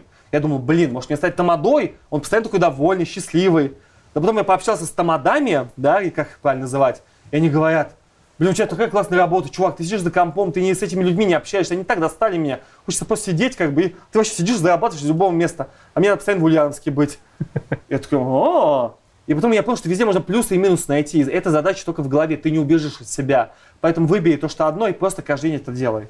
И ты тамадой можешь самый лучший в мире стать, да, как раз, и компьютерщиком зарабатывать. Принято. И последний вопрос. Как высчитать площадь треугольника? Хер его знает, я давно вообще этим не знаю. Окей, отлично. Спасибо тебе. Спасибо тебе большое за то, что, да, очень круто. блин, за то, что пришел на это интервью. Я до конца, честно говоря, не верил, что выделишь в графике. Вы тут, на самом деле, давно и много уже ищете ребят, и график плотный, так что спасибо. Вам спасибо за то, что посмотрели этот выпуск. Я уверен, что выпуск с Максом Михеенко был самый зажигательный. Но если не вообще, то в этом году точно. Очень колоритненько получилось. Спасибо всем, да, я правда надеюсь, вам было очень по- полезно и помогло, потому что те вещи, которые мы сейчас осознали, они настолько, многие кажутся банальными и очевидными, но кто мне бы сказал об этом в 18 или в 20 лет, понимаешь? Вот и все, поэтому Оставим твой контакт какой-нибудь? Инстаграм идеально подходит Инстаграм. как раз, да. В директе еще отвечаешь? Отвечаю, да. Да, и все, кто, если хотят, если у вас есть какая-то четкая проблема или вопрос, пишите, пожалуйста, в Инстаграме директом, но максимально четко, да. Плохой пример. Привет, Максим, перекинь мне денег а, на баян. Хороший пример. Привет, Максим, я живу в Москве, я занимаюсь компьютерной графикой, вот я научился делать а, классные прически, как раз хочу попасть в Google, посоветуй мне, как правильно следующий шаг попасть в Google, вот мои портфолио, вот мой а, контактный телефон. Окей, все понятно. Да, обязательно подписывайтесь на инстаграм Макса. Э, Контакты будут в описании. Возможно, там же мы имейл поставим вашей компании. Вдруг кто-то захочет Да, написать. да. И Это еще не все, кстати говоря. Я знаю, что все мы уже знаем, что у тебя выходит в августе книжка, и ты сказал, что ты не против эту книжку в бумажном варианте подписать и выслать тому, кто поучаствует в конкурсе. Абсолютно, да. Я хочу от своей души. А, книжка выходит а, в конце лета. Один экземпляр, подписан лично мной, как раз вместе с ужином со мной на территории СНГ. А, достанется тому, кто... Кто? Не знаю, кто. Кто что-то сделает в комментариях, как обычно. И мы потом выберем с тобой, получается, или что? Что сделать в комментариях надо подумать. В комментариях один и единственный вопрос как раз. Мы, нас всех сейчас волнует вопрос фокусировки. Придумайте самый эффективный способ да, для, для вас и для меня, и для Алекса заставить нас что-то делать, потому что мы это ищем, мы готовы, и мы очень хотим найти такие же способы, как привязать себя к дереву. Это, конечно, очень круто. Да, но хотелось бы, может быть, мы что-то найдем еще более Окей, эффективное. окей. Все, отлично. Значит, короче, оставляем ваши самые эффективные способы сохранения фокусировки, концентрации в комментариях с хэштегом конкурса на ближайшем стриме. Э, мы с Максом, ты же поможешь, да? Да, Скинешь нам конечно. видосик, Да. просмотрим эти комментарии, выберем самые лучшие, самый лучший получит книжку, наверное, уже прямиком из ЛА. Либо, Либо прямиком из Москвы. Да, либо из Москвы, в зависимости от того, что будет с пандемией, мы вообще не знаем, да? Всё. Что как. И ужин обязательно со мной. А пообщаемся. А если А- девушка? Не будет вопросов? Только по работе. Окей, хорошо. Все, Макс, спасибо тебе еще большое. Спасибо огромное, да. Спасибо огромное. Всем вам еще раз спасибо, что посмотрели. Подписывайтесь на канал. Все, короче, покедово. До свидания. Все.